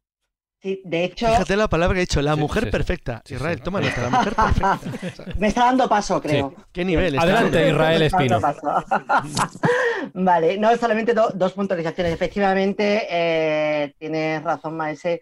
eh, la espada se, se asocia también a este caballero andante, que por cierto también es el que, gracias a él o gracias a su muerte, también se crea el río Guadiana, porque tanto Roldán como Durandarte, como todo esto es una, una, es una saga que modela geográficamente España. O sea, no solamente se crea el río Guadiana y las lagunas de Ruidera por la leyenda esta en que Durandarte muere y, la, y doña Ruidera llora tanto que la convierte, convierten a ella y a sus hijas y sus sobrinas en lagunas y a, y a Guadiana, que es su escudero, lo convierten en río. Es que Roldán no solamente eh, modela geográficamente la brecha de, Roldán, de la que ha hablado David, es que también el Tajo de Roldán, que está en Benidorm, se supone que lo hace Roldán con la espada, con su super espada, porque se pilla un mosqueo impresionante porque está buscando a la tipa que le gusta, que se ha alargado con otro que además es moro, y entonces él corta un tajo, el, te- corta de un tajo el, el Puig, la campana de, de Benidorm, Puig Campana. pues campana, efectivamente, Campana, sí. lo, Sí, sí. lo corta para, para y le manda y manda ese trozo eh, intentando matarlos que no lo consigue pero bueno el trozo es verdad que se ve en el en el es la isla de Benidorm se ve en el mar. O sea que este, este estas espadas realmente al final van configurando eh, geográficamente nuestra piel de toro Sí, de una es forma verdad, es Hombre, a ver, también hay otra versión de, de que dicen que, bueno, que Roldán realmente la arrojó al, a al un lago. Ah, bueno. Y, y de hecho, y de hecho, otra es que es recogida y precisamente, y eso como buen leones, eh, Jesús, me imagino que lo sabrás, hay otra parte que dicen que está en el Bierzo, en el lago Carucedo. En el ¿no? lago Carucedo, Carucedo. sí, pero eso está Ah, relacionado la con una espada. ondina que es carísima. Una andina con la ondina. Claro. Sí, señor. sí. Sí, sí, pero no, lo de la espada está cogida por los pelos. Eh, Poco solo quería apuntar un pequeño detalle. Estamos hablando de Carlomagno, y, en fin, de su paladín Roldán. Carlomagno Claro. tenía su propia espada, que era joyosa, es decir, también tenía su nombre y era una espada mágica. También tiene mucha tradición de todo tipo. Y en el cantar del Ro- de Roldán se habla de que podía cambiar de color 30 veces al día. También siempre se exagera, pero era para potenciar un poco las cualidades mágicas que tenía la joyosa, por una parte, de Carlomagno, que era el rey de Europa, y por otra parte, cuando hablamos de Durandarte, asociada a Roldán. Y Roldán, como bien decía Israel, no solo por la espada, sino todos aquellos topónimos que tienen que ver con Roldán, siempre se le asocia a un gigante, pues eso, que va dejando su huella, igual que pasaba con Hércules. Lo que pasa que Hércules es mucho más legendario que Roldán, que al fin y al cabo es de antes de ayer, desde un punto de vista cronológico. Y me quería solo referir a otra espada que no tiene nombre, pero está claro que sí que marcó el devenir de parte de Europa en su momento. Me refiero a la espada de Atila. Atila, personaje del siglo V, el rey de los hunos, sabéis que él eh, ostentaba y estaba orgulloso de tener la espada de Marte. No se sabe muy bien el origen. Jordanes, el historiador, habla de que, en fin, que un pastor descubrió a un ternero de su rebaño que cojeaba, que se había hecho sangre con una espada, justo esta espada que posiblemente fuera de un hierro meteorítico, y cuando llega a manos de Atila la considera que es su, su baluarte, que es su talismán que es un poco el, su amuleto para poder ganar todas las batallas. ¿no? Incluso Jordanes dice que por medio de esta espada de Marte, que en el fondo las crónicas húngaras dicen que era la espada de Dios, garantizaba la supremacía de todas las guerras. Y qué curioso que Atila tenga la espada de Dios y a él se le bautiza como el azote de Dios. Él estaba totalmente convencido que con esa espada era invencible. Un poco lo que pasa también con la lanza de Longinos, con la lanza del destino. Lo que pasa es que Atila solo le duró su imperio 19 años y a partir de ahí la espada desapareció, pero se asociaba a la espada de Marte porque se consideraba que venía de, del cielo, que venía del espacio. Todo este tipo de cosas es muy llamativo porque era un poco la interpretación que se daba a nivel popular de algo que caía del cielo que se consideraba que era un objeto sagrado y que se hacían o bien estatuas o bien espadas de este tipo. Así que la espada de Atila, no sabemos el nombre, pero seguro que tiene un nombre, sigue teniendo trascendencia como elemento mítico de los Unus. Solo un elemento más sobre la joyosa. La joyosa, que la joyeuse en francés, eh, en occitano sería la brillante, la más brillante, porque decían que tenía el brillo del sol. eh, por cierto, una pregunta, Jesús, ya que estás hablando de espadas caídas del cielo y de, y de estas espadas, ya, ya estamos hablando de algunas reales con elementos mitológicos. San Pablo, San Pablo que fue primero castigador de, de cristianos y luego uno de los, de los eh, principales personajes de, la, de los inicios de la iglesia, eh, tenía espada también. No. Bueno, más que tenía espada, la Ah, decapitaron con decapitaron una espada, que es distinto. vale. No, no. hay un, no, en serio, hay tema fascinante en los romanos. Roma es de todas las naciones induro- grandes pueblos indoeuropeos, los latinos, los romanos son los únicos que no conceden ese tipo de valor a las espadas. Joder, los, entre los celtíberos, el nielado, el cuidado con que trabajaban las armas, que luego da lugar al gladius hispaniensis que cogen los romanos, los celtas, los, los galos de Francia, los, los germanos, todos le daban un valor increíble. Los romanos eran, un, eran, fruto de una herencia diferente. Eran fruto de una herencia organizativa totalmente distinta. Son, en eso son una auténtica y absoluta rareza. Pero es curioso porque en la, en la, en la mm, Edad Media española o francesa, todo lo que he contado, lo he contado David de Roldán, por supuesto, absoluto, está muy mezclado. Pero el, la, herencia germana, ejemplo, entre los castellanos y leoneses de origen visigodo, como sea, es decir, esa obsesión con las armas como algo perfecto que es elaborado de manera individual para una sola persona que lo deja como su mejor herencia y que es lo más valioso que él tiene porque representa su honor, su estirpe y su valor, es una cosa muy curiosa, por eso les dan nombre y atención. La parte central de la espada se llama alma. Es que eso lo dice todo, joder. Es una especie de conjunción general de lo que eso significaba y del valor que se le concedía como objeto único y absolutamente diferente, que por eso tenía nombre. ¿Cuándo se da nombre a las cosas? Se da nombre a las cosas que tú quieres recordar y que quieres valorar y denominar de una manera individual. Pero tú llamas, fíjate, le das un nombre a tu caballo. Le das Pero fíjate, los instrumentos de cuerda, sobre todo por lo que es eh, violín, ejemplo. viola, violonchelo, tienen una parte en el interior que se llama el alma. Alma, También. claro. ¿Y qué ocurre? A los instrumentos esos normalmente Tú sabes, también David, se les pone nombre. los grandes, exacto, que los grandes instrumentos musicales únicos del mundo tienen nombre. Porque claro. en el momento que le pones nombre, Claro, tienen alma, claro. tienen alma. Claro. Son otra cosa. Fijaros, una pequeña elipsis y además un poco en relación de lo que hemos dicho. O sea, un arma, cuando tiene nombre, un arma mágica, tiene un, un rito de nacimiento. El rito de nacimiento es después de la forja se le pone el nombre. El nombre es conferirle poder y es conferirle un alma. Pero también tiene un rito de defunción. Es decir, cuando ese arma ya no está en poder del rey, del emperador, del jefe tribal, se rompe y se rompe de una forma ritual. O bien se rompe eh, dobla- bueno, rompiéndola literalmente, o bien doblándola, o bien arrojándola a un lago, porque es la forma de que ese arma no vuelva a ser utilizada. Porque aquel que utilice un arma que ha sido enarbolada por un guerrero, que ha muerto además en batalla, por lo tanto ha muerto con la gloria y el honor, le va a dar mala suerte. Así que tiene un nacimiento cuando le das un nombre, pero tiene también una muerte. O bien Pero- real de que la partes, O sea, o bien simbólica de que la, La doblas. gente, la gente piensa que eso, eso va, que es una cosa del pasado, de la Edad Media, de los tiempos míticos y paganos, de la primera época cristiana. Es mentira. El símbolo de las espadas es tan profundo que sigue hasta hoy en día. O sea, recordad, ¿qué es la primera orden que Napoleón le da a Murat cuando entra en Madrid? La primera de todas. sacar la espada de Francisco I, capturada en Pavía y devolverla a Francia. La primera orden que le da cuando ocupan Berlín es recuperar la espada. Es, que no falla. Lo hacen una y otra vez. Es una cosa tan obsesiva que por sistema las espadas siguen representando muchísimo más de lo que simplemente son, porque forman parte de una manera tan profunda de nuestra herencia ancestral y de nuestros mitos, de nuestras leyendas y de nuestra forma de ser, que no se olvidan jamás. Pero fijaros, en el España Grande es lo hay- primero que coge Napoleón en Berlín. Eso. Claro. Aquí en España, al hilo de lo que estabas diciendo, Jesús, hay otra espada mágica, no muy conocida, y que todavía está por encontrar. A ver. Está en los alrededores del castillo de Lanjarón o en el mismo castillo de Lanjarón.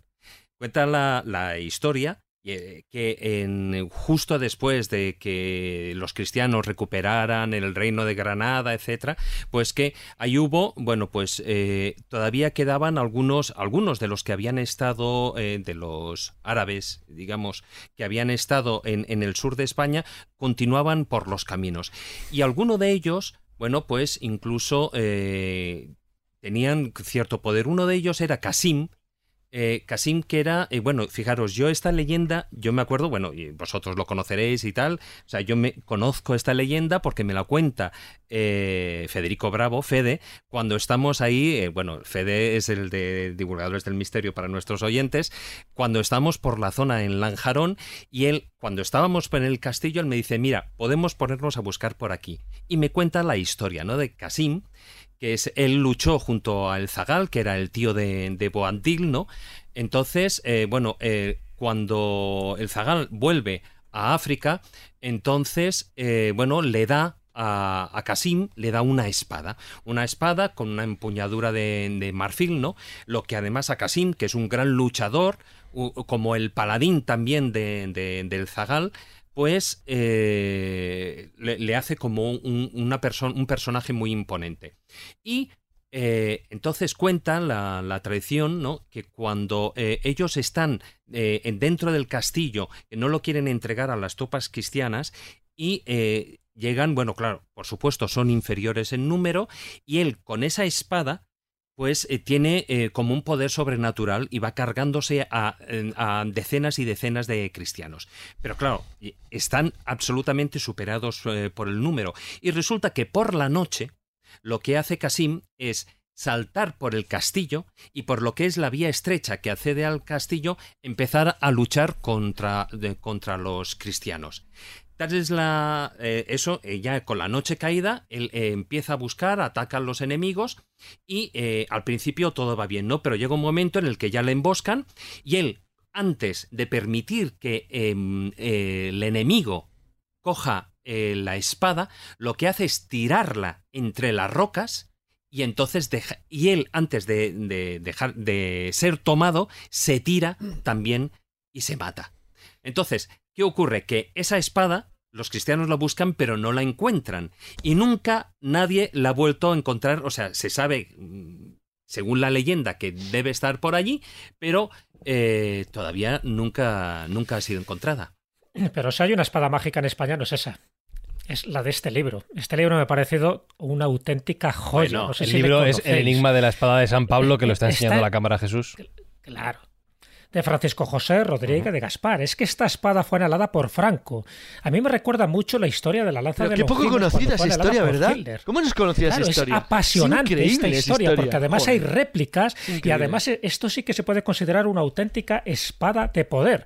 Es verdad que esta no es la espada que decapita a San Pablo eh, en- en- entre el año 67 y 68, tal como dice la crónica, y además una orden, una ejecución mandada por Nerón, porque en el fondo esta es una, además tú lo conoces bien, Carlos, una falchion del siglo XI. Falcon es, un bracamarte, es la palabra exacta, es un bracamarte, exacto, es la palabra Claro, sí, correcta. en España se llama bracamarte, era como un un cuchillo que derivaba de los sacs, de los sacs, para que alguien se escuche, los sacs visigodos, los crama sacs, eran como cuchillos grandes muy anchos, que se parecían ahora como una especie de cuchillo de carnicero muy grande. Entonces los bracamartes, esto es un falchión, es un bracamarte, es muy curioso porque realmente no es una espada, es una especie como de cuchillo grande. Es un cuchillo. Pero bueno, vale la palabra espada. La apartada no le hace, no le hace homenaje, pero es una historia que me pareció tan increíble.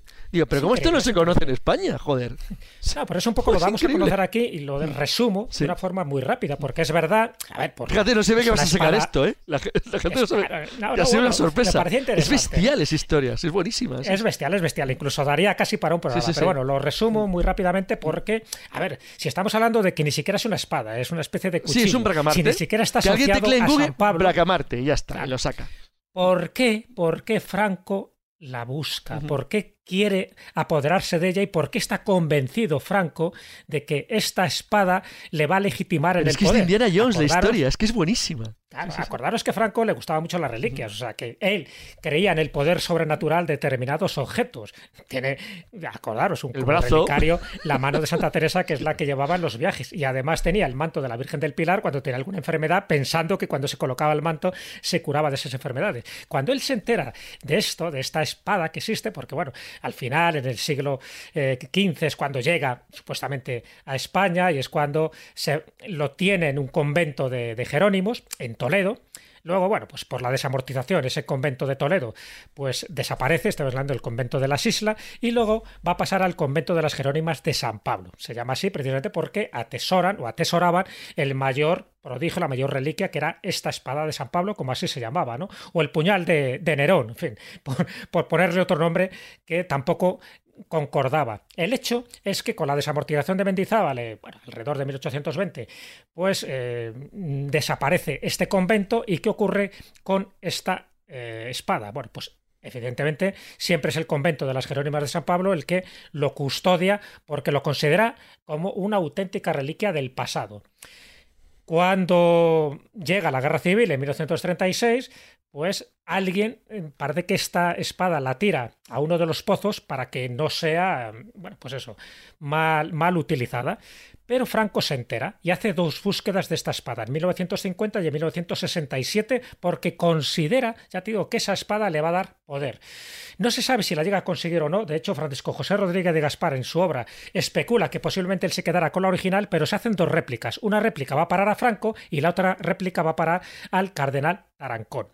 Y desde ese momento lo que, sí, lo que sabemos de estas espadas es que son auténticas réplicas, pero la original no sabemos si sigue todavía en un pozo por ahí escondido cuando fue tirada en el inicio de la Guerra Civil, si realmente Franco la tuvo en su posesión, la original, e hizo una réplica para que nadie se la quedara, y por lo tanto estaría en algunos de los lugares, como el pozo de, Meirás o algunos de los lugares donde Franco pues estuvo viviendo en su época y ahora la tendrían los familiares, o si realmente estaríamos hablando de un una leyenda de un mito. Pero el hecho es que la espada de San Pablo se puede considerar un auténtico objeto de poder, codiciado en este caso por Franco, porque él pensaba que eso le daría totalmente legitimidad en su poder. Y su Israel, para cerrar este bloque, antes de marcharnos a Japón, explícame esto.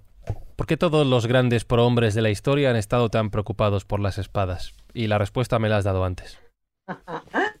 Es obvio, es obvio y... Es obvio, ¿no? Es, Es obvio. es obvio. Es- es- Eh, es yo, obvio, no, es obvio. hay pocos símbolos más fálicos que una... Sí, sí, ahí está, ahí está, ya no, ya está. No, no, no, no, no sigamos. Sí, sí. No, no me toca hoy tampoco hablar de falos. No, no, eh, vamos a dejarlo aquí, vamos a dejarlo aquí. Está obsesionada, ¿eh? es que, joder. Es que no me dejáis hablar nunca.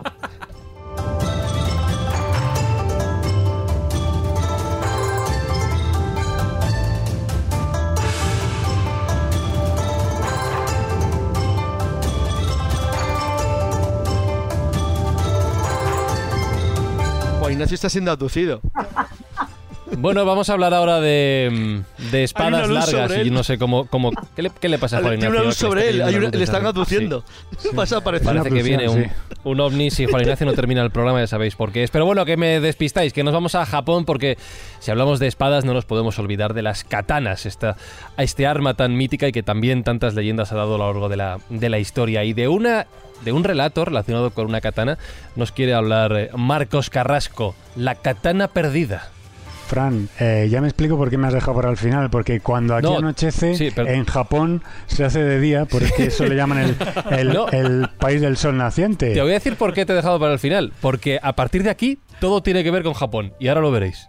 Sí, Sí. bueno, nada. Únicamente eh, todo lo que hemos comentado, lo que sobre el tema de la mística de las de las espadas, de, de, la magia, de las forjas, todo lo que sea en Occidente, igual lo tenemos en el mundo de los samuráis, del mundo del Japón, etcétera. Entonces todo, todo este gusto, ¿por qué me vino a mí? Porque en realidad el uso de esta espada llamada katana es un auténtico arte y yo me quedé estupefacto cuando un miembro de mi familia, concretamente mi hija, se inscribió en un en un arte marcial llamado Kenjutsu, que el Kenjutsu no es ni más ni menos que es el uso de la katana, era la única mujer que estaba allí y me sorprendió muy gratamente con esas catas que hacían, que eran una auténtica coreografía, un auténtico ballet para hacerse con el propio, con el propio instrumento. Es decir, eh, allí no se, no se utilizan en los dojos, que son los, esta especie de gimnasios de, donde se hacen estas, estas luchas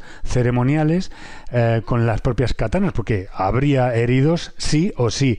Lo utilizaban con los, con los boken, que es la katana es una espada de madera.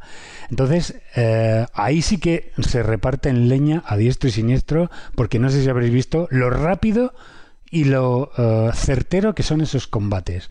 Eh, todo esto viene por la cuestión de una espada legendaria que se ha perdido, que se perdió en su día, que se llama eh, la Masamune Ozaki. Masamune Ozaki era el herrero, es decir, si hemos estado hablando de las espadas de Damasco, de esos aceros que venían, de esos alfanjes de, la India, eh, aquí en, en Japón teníamos a este herrero famoso llamado Masamune Ozaki. Permitidme que vaya despacito por los nombres porque me cuesta pronunciar estos, estos, estos nombres. Pues fijaos que esto viene del siglo XIII. Masamune Ozaki era el más afamado y perfeccionista herrero de las espadas japonesas, las denominadas katanas. Tuvo un taller pues en la propia región de eh, Sagami, al que iban cientos y cientos de discípulos y de aprendices para aprender esas técnicas y Masamune tenía todo un proceso bajo una especie de control espiritual que era el afilado, el mm, bueno, esa purificación del mítico acero llamado tamagahane japonés para fabricar esas espadas, las katanas que eran las mejores.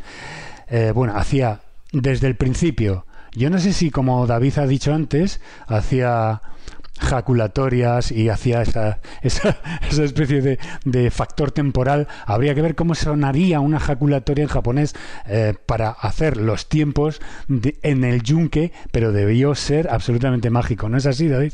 Hombre, yo me imagino, esto era básicamente de las jaculatorias y los eh, paternosters, etcétera, eran sobre todo en el mundo cristiano. Yo me imagino a ver, básicamente eh, los herreros lo que lo hacían, yo creo que incluso más allá del de, ingrediente divino, o el, el, ingrediente de la oración era una manera de medir el tiempo, porque eh, si se dejaba más tiempo o estaba menos tiempo, eh, la forja o, o, el metal, el resultado era diferente y podía ser más blanda o incluso hasta que se rompiera, ¿no? Mm, pues mira, ya, que tenemos un, hemos tenido un herrero aquí, le voy a preguntar al señor Valia, que sigue conectado. Señor Valia, eh, ¿rezaba usted jaculatorias cuando forjaba sus espadas? ¿Qué jaculatorias ni qué jaculatorias, hombre? Vale, pues ya, ya, lo ves, Marcos, no en todos sitios se hacía. Habría que hacer eh, pues ahí, en ese tiempo es cuando le daban los mazazos y este hombre, el llamado Masume Masamune Ozaki, logró esa especie de equilibrio para ser que sus espadas, sus katanas, solamente las podrían usar los shogunes, los emperadores, los samuráis más famosos del país, ¿no? Eh, bueno, pues Fijaos que estas katanas han llegado hasta nuestros días y son una, especie de tesoro nacional. Son, bueno, unos objetos de un valor incalculable. La historia de, esta katana perdida, la llamada Masamune Onjo, eh, tenía un, bueno, ya os, digo, un, filo impresionante y parte, parte del shogunato de Tokugawa, que es una familia que sigue hasta hoy, que está justo en el centro del Japón y en una de esas luchas con otros shogunatos, con otros generales, con otros samuráis, eh, se cuenta, cuenta la leyenda, que eh, este Umasuke, que estaba encargado de llevar esta espada, es decir, esa espada que era de este herrero, solamente la llevaba el mm, samurái más más afamado y el más diestro de cada shogunato.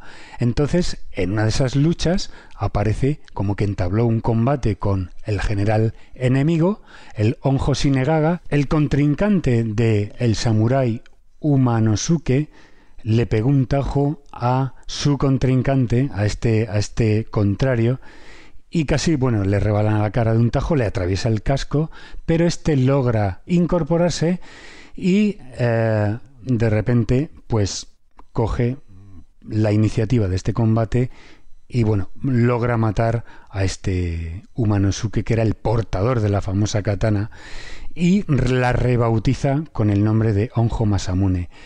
Eh, esta katana legendaria pues se pierde con estas generaciones, van pasando de mano en mano y llega un momento en que estos, uh, estos shogunes ya en la, bueno, estamos hablando del siglo pasado, siglo XIX, el siglo XX, los Tokugawa uh, pasan de ser samuráis o de shogunes a ser absolutamente adinerados porque mm, hacen lo que es eh, una expansión de su economía a base pues de esa febril eh, em, expansión japonesa de lo que es la industrialización. Bueno, pues esta familia logra recuperar la espada junto con otras piezas y la, la pone en una especie de museos particulares y mm, bueno, por cierto, este tipo de katanas os vamos a dejar, de hecho ya os lo hemos dejado, una película de cómo el filo de esta katana logra en una filmación ultra lenta cómo corta un lo que es un huevo con su cáscara y le hace un tajo absolutamente preciso que no logra hacerlo otra espada, nada más que este tipo de este tipo de katanas tan Os recuerdo que eso lo podéis ver en facebook.com barra la escóbula de la brújula. Eh, la espada pasaría de generación en generación hasta que los descendientes, un tal Tokugawa Lemasa, en 1945, eh, bueno, pues en el ámbito de la Segunda Guerra Mundial y con un Japón absolutamente diezmado por lo que son las bombas de Hiroshima y Nagasaki, eh, lo que hacen es precisamente esta familia y este señor entrega en la comisaría de policía de Mejiro esta katana y craso error esta, esta katana, estando precisamente el, ejército de los Estados Unidos eh, incauta las, todo lo que son las armas de los policías, que estamos hablando de que la policía eh, tenía eh, espadas, cuchillos, dagas, de todo tipo, de, de, todo lo que era la tradición que las familias las guardaban. Y entonces un tal sargento, que bueno, ahí es donde aparece la, lo que es la crónica, Coldy Bimor, que seguramente será un nombre falso, americano, toma posesión temporal de esta katana Honjo Masamune y de repente nadie en el ejército de los Estados Unidos se hizo cargo de esto y esta katana desaparece a pesar de las cuantiosas recompensas y de las expediciones que se organizan para buscarla, porque ya te digo, ya os digo que esto era un objeto absolutamente eh, codiciadísimo. Eh, esto ya os he comentado que es una este tipo de espadas, estas katanas, son un símbolo nacional del Japón y se cree que esta espada, la llamada Monjo Masamune, no ha salido del país, sino que está ahí circulando por el mercado negro o quizá esté pues en esos cientos de kilómetros de túneles que se abrieron durante la Segunda Guerra Mundial en Japón.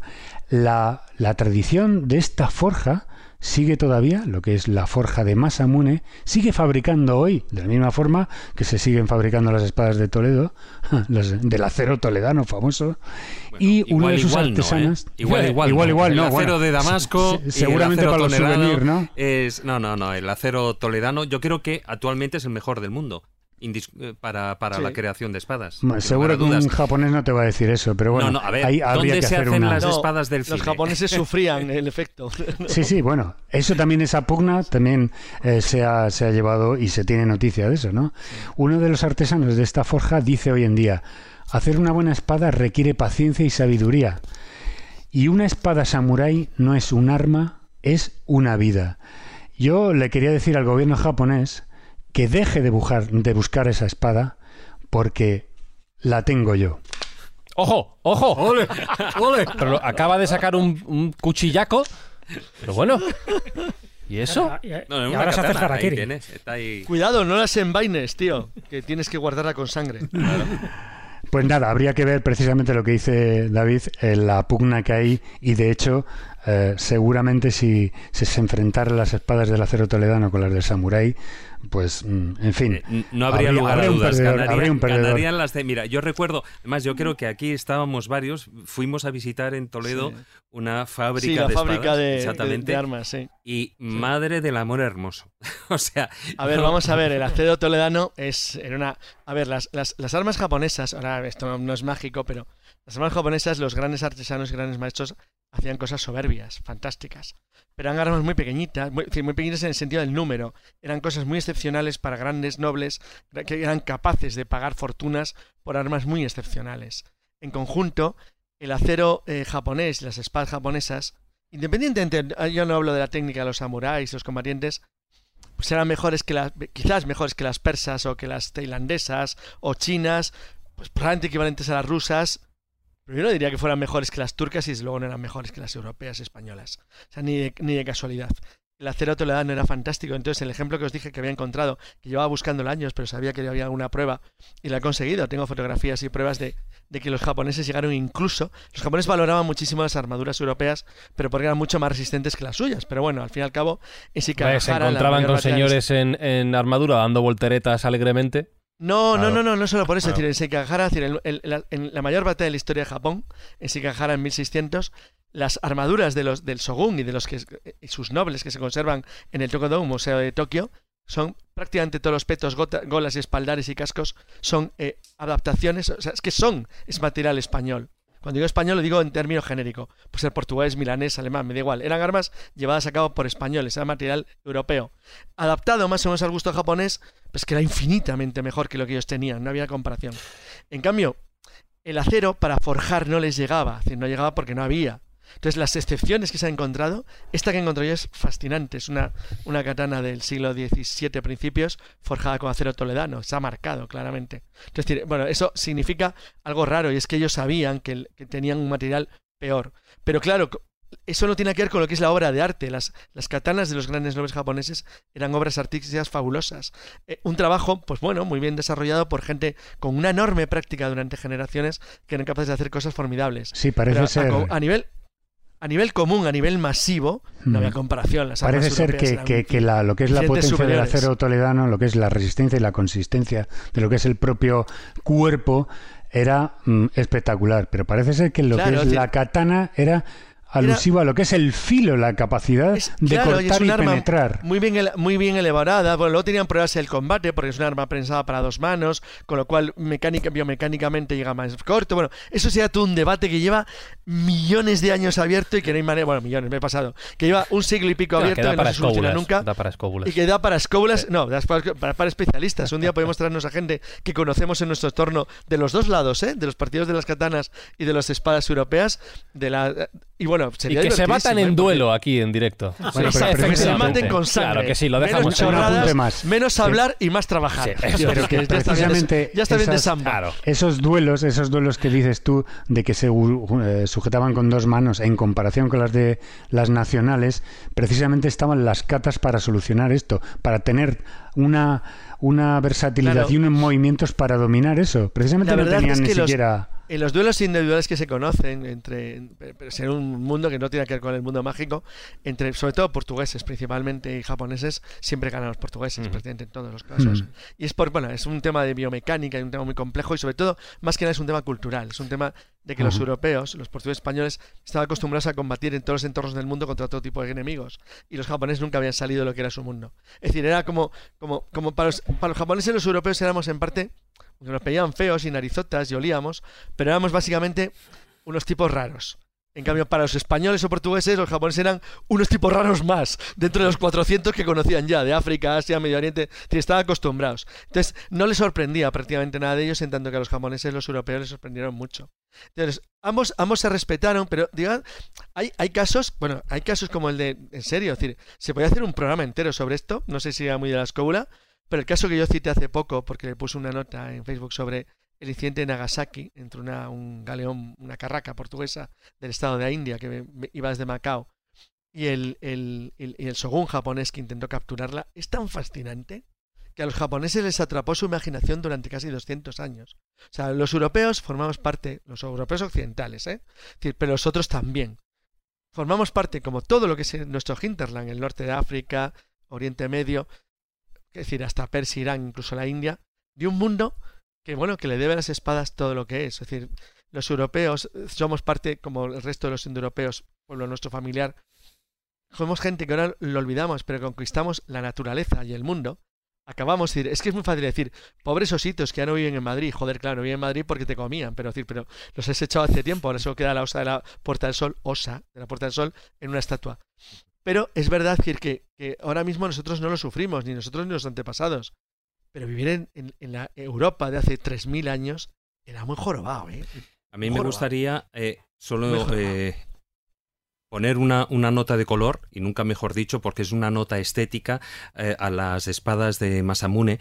Eh, Masamune, aparte de, de, lo que era, bueno, de que son las más eh, legendarias de todas las espadas, de, de, todas las katanas, él era un maestro en lo que es el amón. El amón es una especie de un efecto visual que, que, se crea con unos patrones a lo largo del filo de toda la hoja. El amón lo hacen durante el proceso de, endurecimiento de la, lámina de, la propia espada y entonces lo que hacen es aplican em, un barro sobre lo que es la hoja antes de que esté eh, totalmente fría. Y entonces el resultado, aparte de ese efecto, como digo, ese efecto estético, de ese efecto bonito que hace como un dibujo a lo largo de todo el filo de toda la hoja, pues eh, también consigue que ese filo sea mucho más eh, duro y que sea mucho más mortífero. Marcos, ¿tu cuchillo tiene el amón este? ¿Tiene el dibujito? Eh, ese cuchillo que has sacado. que eso Por es un supuesto. Por supuesto. Pues yo no sé si es el auténtico o no, pero yo ahora mismo, Marcos Carrasco, no me acerco, pero ni harto de vino. Oye, la foto de Marcos tiene que salir con eso, ¿eh? Así, porque mola.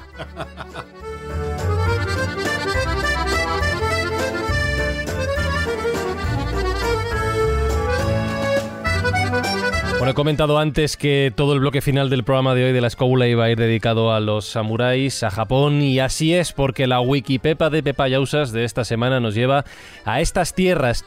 Es verdad que algún actor no tiene los ojos muy rasgados, pero bueno, vamos a ver si cuela. Con vosotros, Pepa Yausas y la Wikipepa. Saludos desde el otro lado del charco.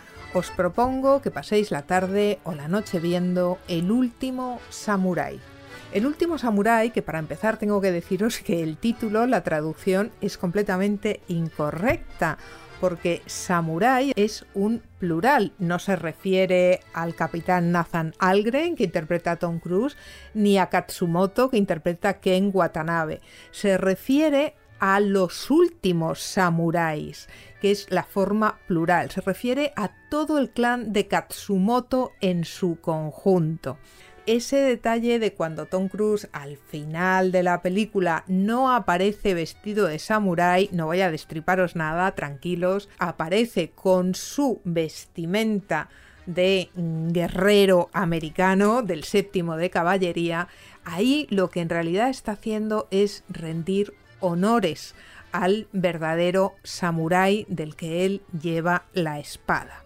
Tiene algunas curiosidades esta película que vale la pena destacar, como el hecho de que el herrero de la aldea es un verdadero herrero. Su nombre es Shoji Yoshihara. Shoji es un maestro herrero de nivel Mukansa, que es uno de los rangos más altos en cuanto a la construcción, al desarrollo de espadas se refiere. Una anécdota curiosa y poco conocida es que en esta película Tom Cruise estuvo a punto, a punto de perder la vida en una pelea, en una escena en la que estaba peleando, subido en un caballo mecánico en el que ocurrió un accidente. Y fue precisamente el coprotagonista Hiruyuki Sanada quien le salvó de una muerte segura precisamente por el control de la espada, por el increíble manejo de la espada que este chico tenía. Dos años de preparación le costó a Tom Cruise sacar adelante este papel y durante esos dos años se dedicó especialmente a aprender el manejo de la espada del samurái y a aprender algunas palabras, algunas cositas un poquito de japonés. Como sabéis, la espada es el alma del samurái. Se la entregan cuando nace y le acompaña hasta la muerte, hasta su momento final. Nosotros tenemos la figura del monje guerrero, sobre todo en esos míticos templarios que tanto nos gustan a todos, pero los japoneses tienen la figura del artista guerrero en la figura de los samuráis. Espero que la disfrutéis y espero contar con todos vosotros en el podcast de las musas no avisan para poder analizar con vosotros el cine en profundidad. Gracias Pepa una semana más y tenemos competencia para Marcos ya que estamos con la Wikipepa David. ¿Qué, has sacado ahí? ¿Qué tienes ahí, por favor? Por supuesto, por supuesto cuando estamos hablando de espadas y estamos hablando de mitología, no podemos dejar, y además ya hemos entrado en el mundo del cine, pues no podemos obviar lo que es Star Wars, la guerra de las galaxias y el sable de luz. Es, eh, vamos, yo creo que ya forma parte, aparte del ruido, eh, del... Pues ya forma parte de eh, nuestra realidad. O sea, hoy en, la Edad Media, pues las espadas eran de metal y hoy en día son haces de luz, láser y que además eh, el corte es más certero, ¿cómo no?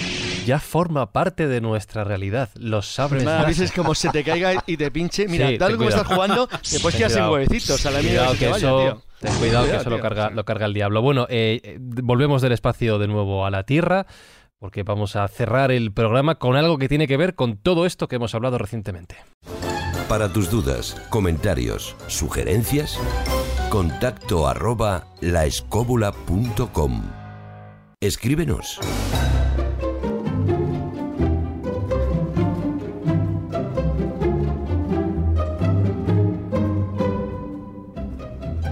Sensei Callejo. ¿Preparado? Eh, lo, de, Sensei me viene un poco grande, ah. porque ya me gustaría ser un auténtico maestro de las artes pues, pues marciales. entonces cambio, cambio, cambio, cambio. Callejo-san. Ahora hemos hablado de katanas, hemos hablado de samuráis, pero nos ha faltado una palabra clave, que es el busido. El busido es el código de conducta de los samuráis, también llamado el camino del guerrero, por el que se regían estos auténticos guerreros japoneses.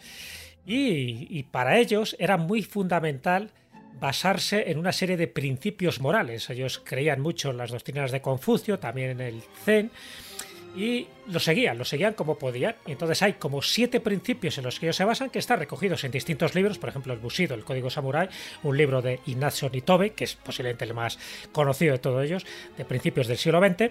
Y esos siete principios los tenía que cumplir a rajatabla para ser un auténtico samurái, desde su época de esplendor en el siglo XII hasta que desaparecen como tal. Estos siete principios, de una forma muy resumida, es justicia, eh, para ello solo existe lo correcto o lo incorrecto.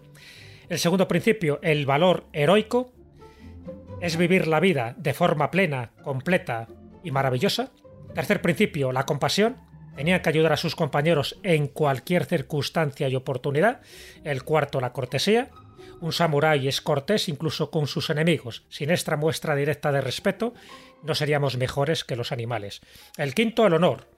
Un samurái solo tiene un juez de su propio honor, y ese juez es el mismo. El sexto, la sinceridad absoluta, hablar y hacer es la misma acción. Y el séptimo, la lealtad. Un samurái es intensamente leal con aquellos que tiene bajo su cuidado. Pero además de estos siete principios, que es la columna vertebral del busido, ellos se regían también por un credo. El credo samurái o el credo del guerrero. Algún autor desconocido del siglo XIV lo dejó escrito, es una especie de poema, pero en el fondo también es una filosofía de conducta. Es una forma de actuar del auténtico samurái que por extensión es la forma de actuar de un auténtico guerrero, porque en el fondo los caballeros medievales, esos que buscaban el santo grial, esos que formaban parte de la mesa redonda, también estaban imbuidos del mismo espíritu ético que tenían los samuráis y por tanto del busido. Así que si os parece, terminamos con este hermoso poema japonés, este credo del samurái, este credo del guerrero, contado, como no, por Julio López Fonseca, nuestro samurái escobulero.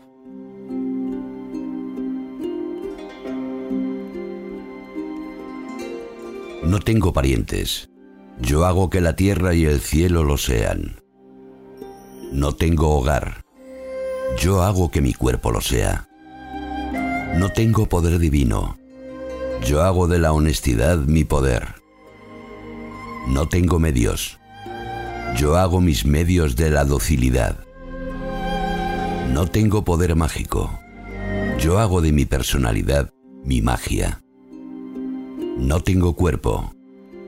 Yo hago del estoicismo mi cuerpo. No tengo ojos. Yo hago del relámpago mis ojos. No tengo oídos. Yo hago de mi sensibilidad mis oídos. No tengo extremidades.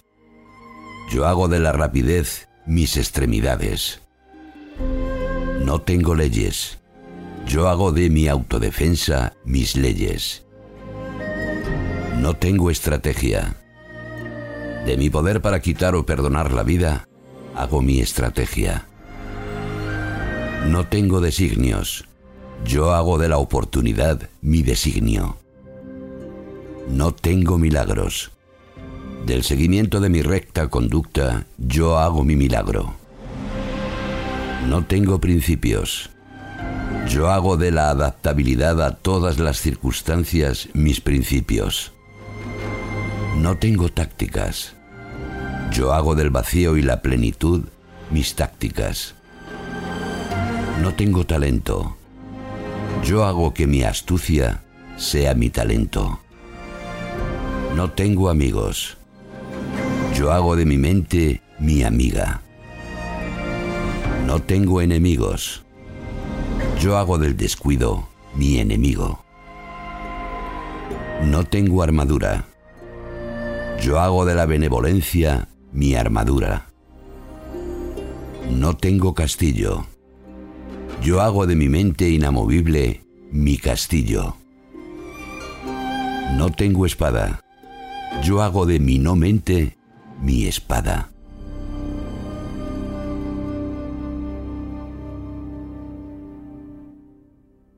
Jo, es que así leído por Julio es tremendo. Bárbaro. Sí, sí, espectacular. Bueno, pues eso es un código de conducta. Ahí lo tienes en ese credo que en algunos libros se repite, pero que sería muy extensivo a cualquiera esto lo sabéis bien, sobre todo también Carlos, que es el que más ha estudiado el manejo de las armas. No, yo puse hace, tiempo, en, no sé, me estoy acordando, por aniversario el código de los caballeros de la Orden de la Escama, una orden castellana del siglo XV, que seguía la regla, bueno, estaba inspirada en la regla de Cister, que dirigió Calatrava, y es espectacular, es muy parecido, es fantástico, joder, está claro. Os digo que un guerrero tiene que ser fiero, pero también tiene que ser benevolente. Tiene que utilizar también esa doble vara de medir. el juego de Ender. todo, al enemigo hay que respetarle. Eso se dice mucho en el arte de la guerra. Digo que el juego de Ender, mal llevado en la película, por es difícil, pero en el libro son Scott es, espectacular. cómo combina la bondad sin ser, con la dureza sin ser extremo. Cómo va combinando. Es que está literal, ¿eh? clavado de lo que has leído. pero de lo me, quedo con una duda antes de terminar el programa y es para Maese Cuesta, que le vemos muy callado, porque creo que en su infancia no nos ha contado ninguna anécdota personal. Creo que él quería ser el, pues que creo era el, el, caballero audaz, el guerrero del antifaz o el capitán trueno. No, mi abuelo que era carpintero, cuando yo era un chavalín, me hizo una espada de madera y en mis paseos solitarios por los bosques de la Herrería, allí cerca del monasterio del Escorial, me dedicaba a descabezar cardos. Pero para mí eran sarracenos.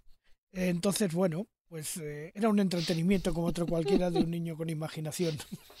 Ahora mismo estaréis perseguido, tío, con eso. Así empezó Maese. Así era la infancia de Maese, sí, señor. Bueno, guerreros escobuleros, enfundemos nuestras espadas porque ponemos rumbo a casa.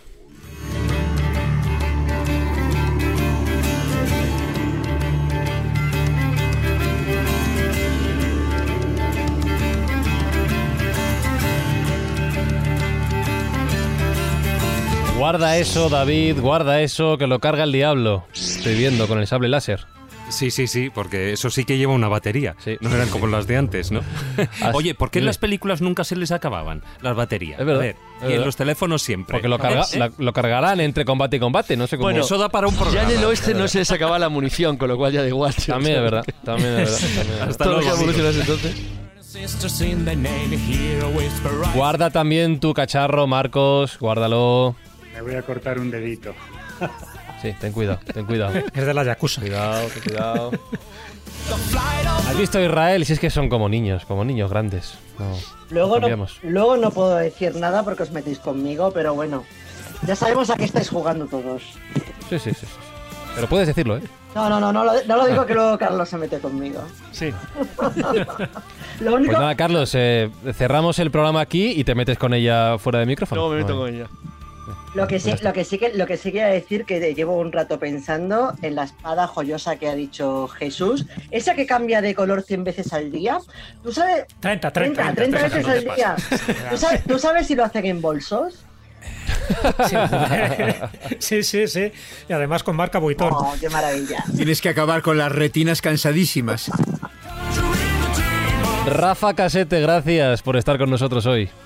Gracias a vosotros por invitarme y ya que hablo, eh, David, del cine, yo no quiero dejar eh, el programa sin hablar de la espada de los Masters del Universo, que es la única que si la sostienes sobre tu cabeza e invocas al poder de Grayskull, te convierte a ti y a tu mascota en fisioculturistas.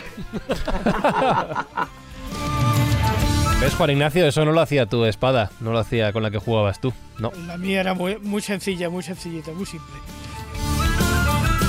Y Jesús Callejo, tomamos nota de la petición de Israel. ¿Para cuándo el programa sobre bolsos mágicos? Ah, no, pues cuando queráis. Pues hay unos cuantos, ¿eh? Desde Sumer hasta Egipto. Ojo, ojo, ojo. Tenemos el de Mary bolsos Poppins, mágicos. el de Mary Poppins. Claro. También. Vale. Mary Poppins es, es extraordinario. Cabe, cabe de todo. Así que cuando queráis. Y si no, ve al final del arco iris. Si es que no les pillamos, si es que saben de todo, tienen respuesta para cualquier duda que les preguntes, así son los escobuleros. Y si queréis más escóbula, os recuerdo que tenéis ya disponible el siguiente episodio en Audible. Si no han sido suficientes estas dos horas y pico, ahí van otras dos horas para que las disfrutéis. Saludos, besos, abrazos de Fran y Zuzquiza. Y en siete días, o ya en Audible, nos volvemos a escuchar. Adiós.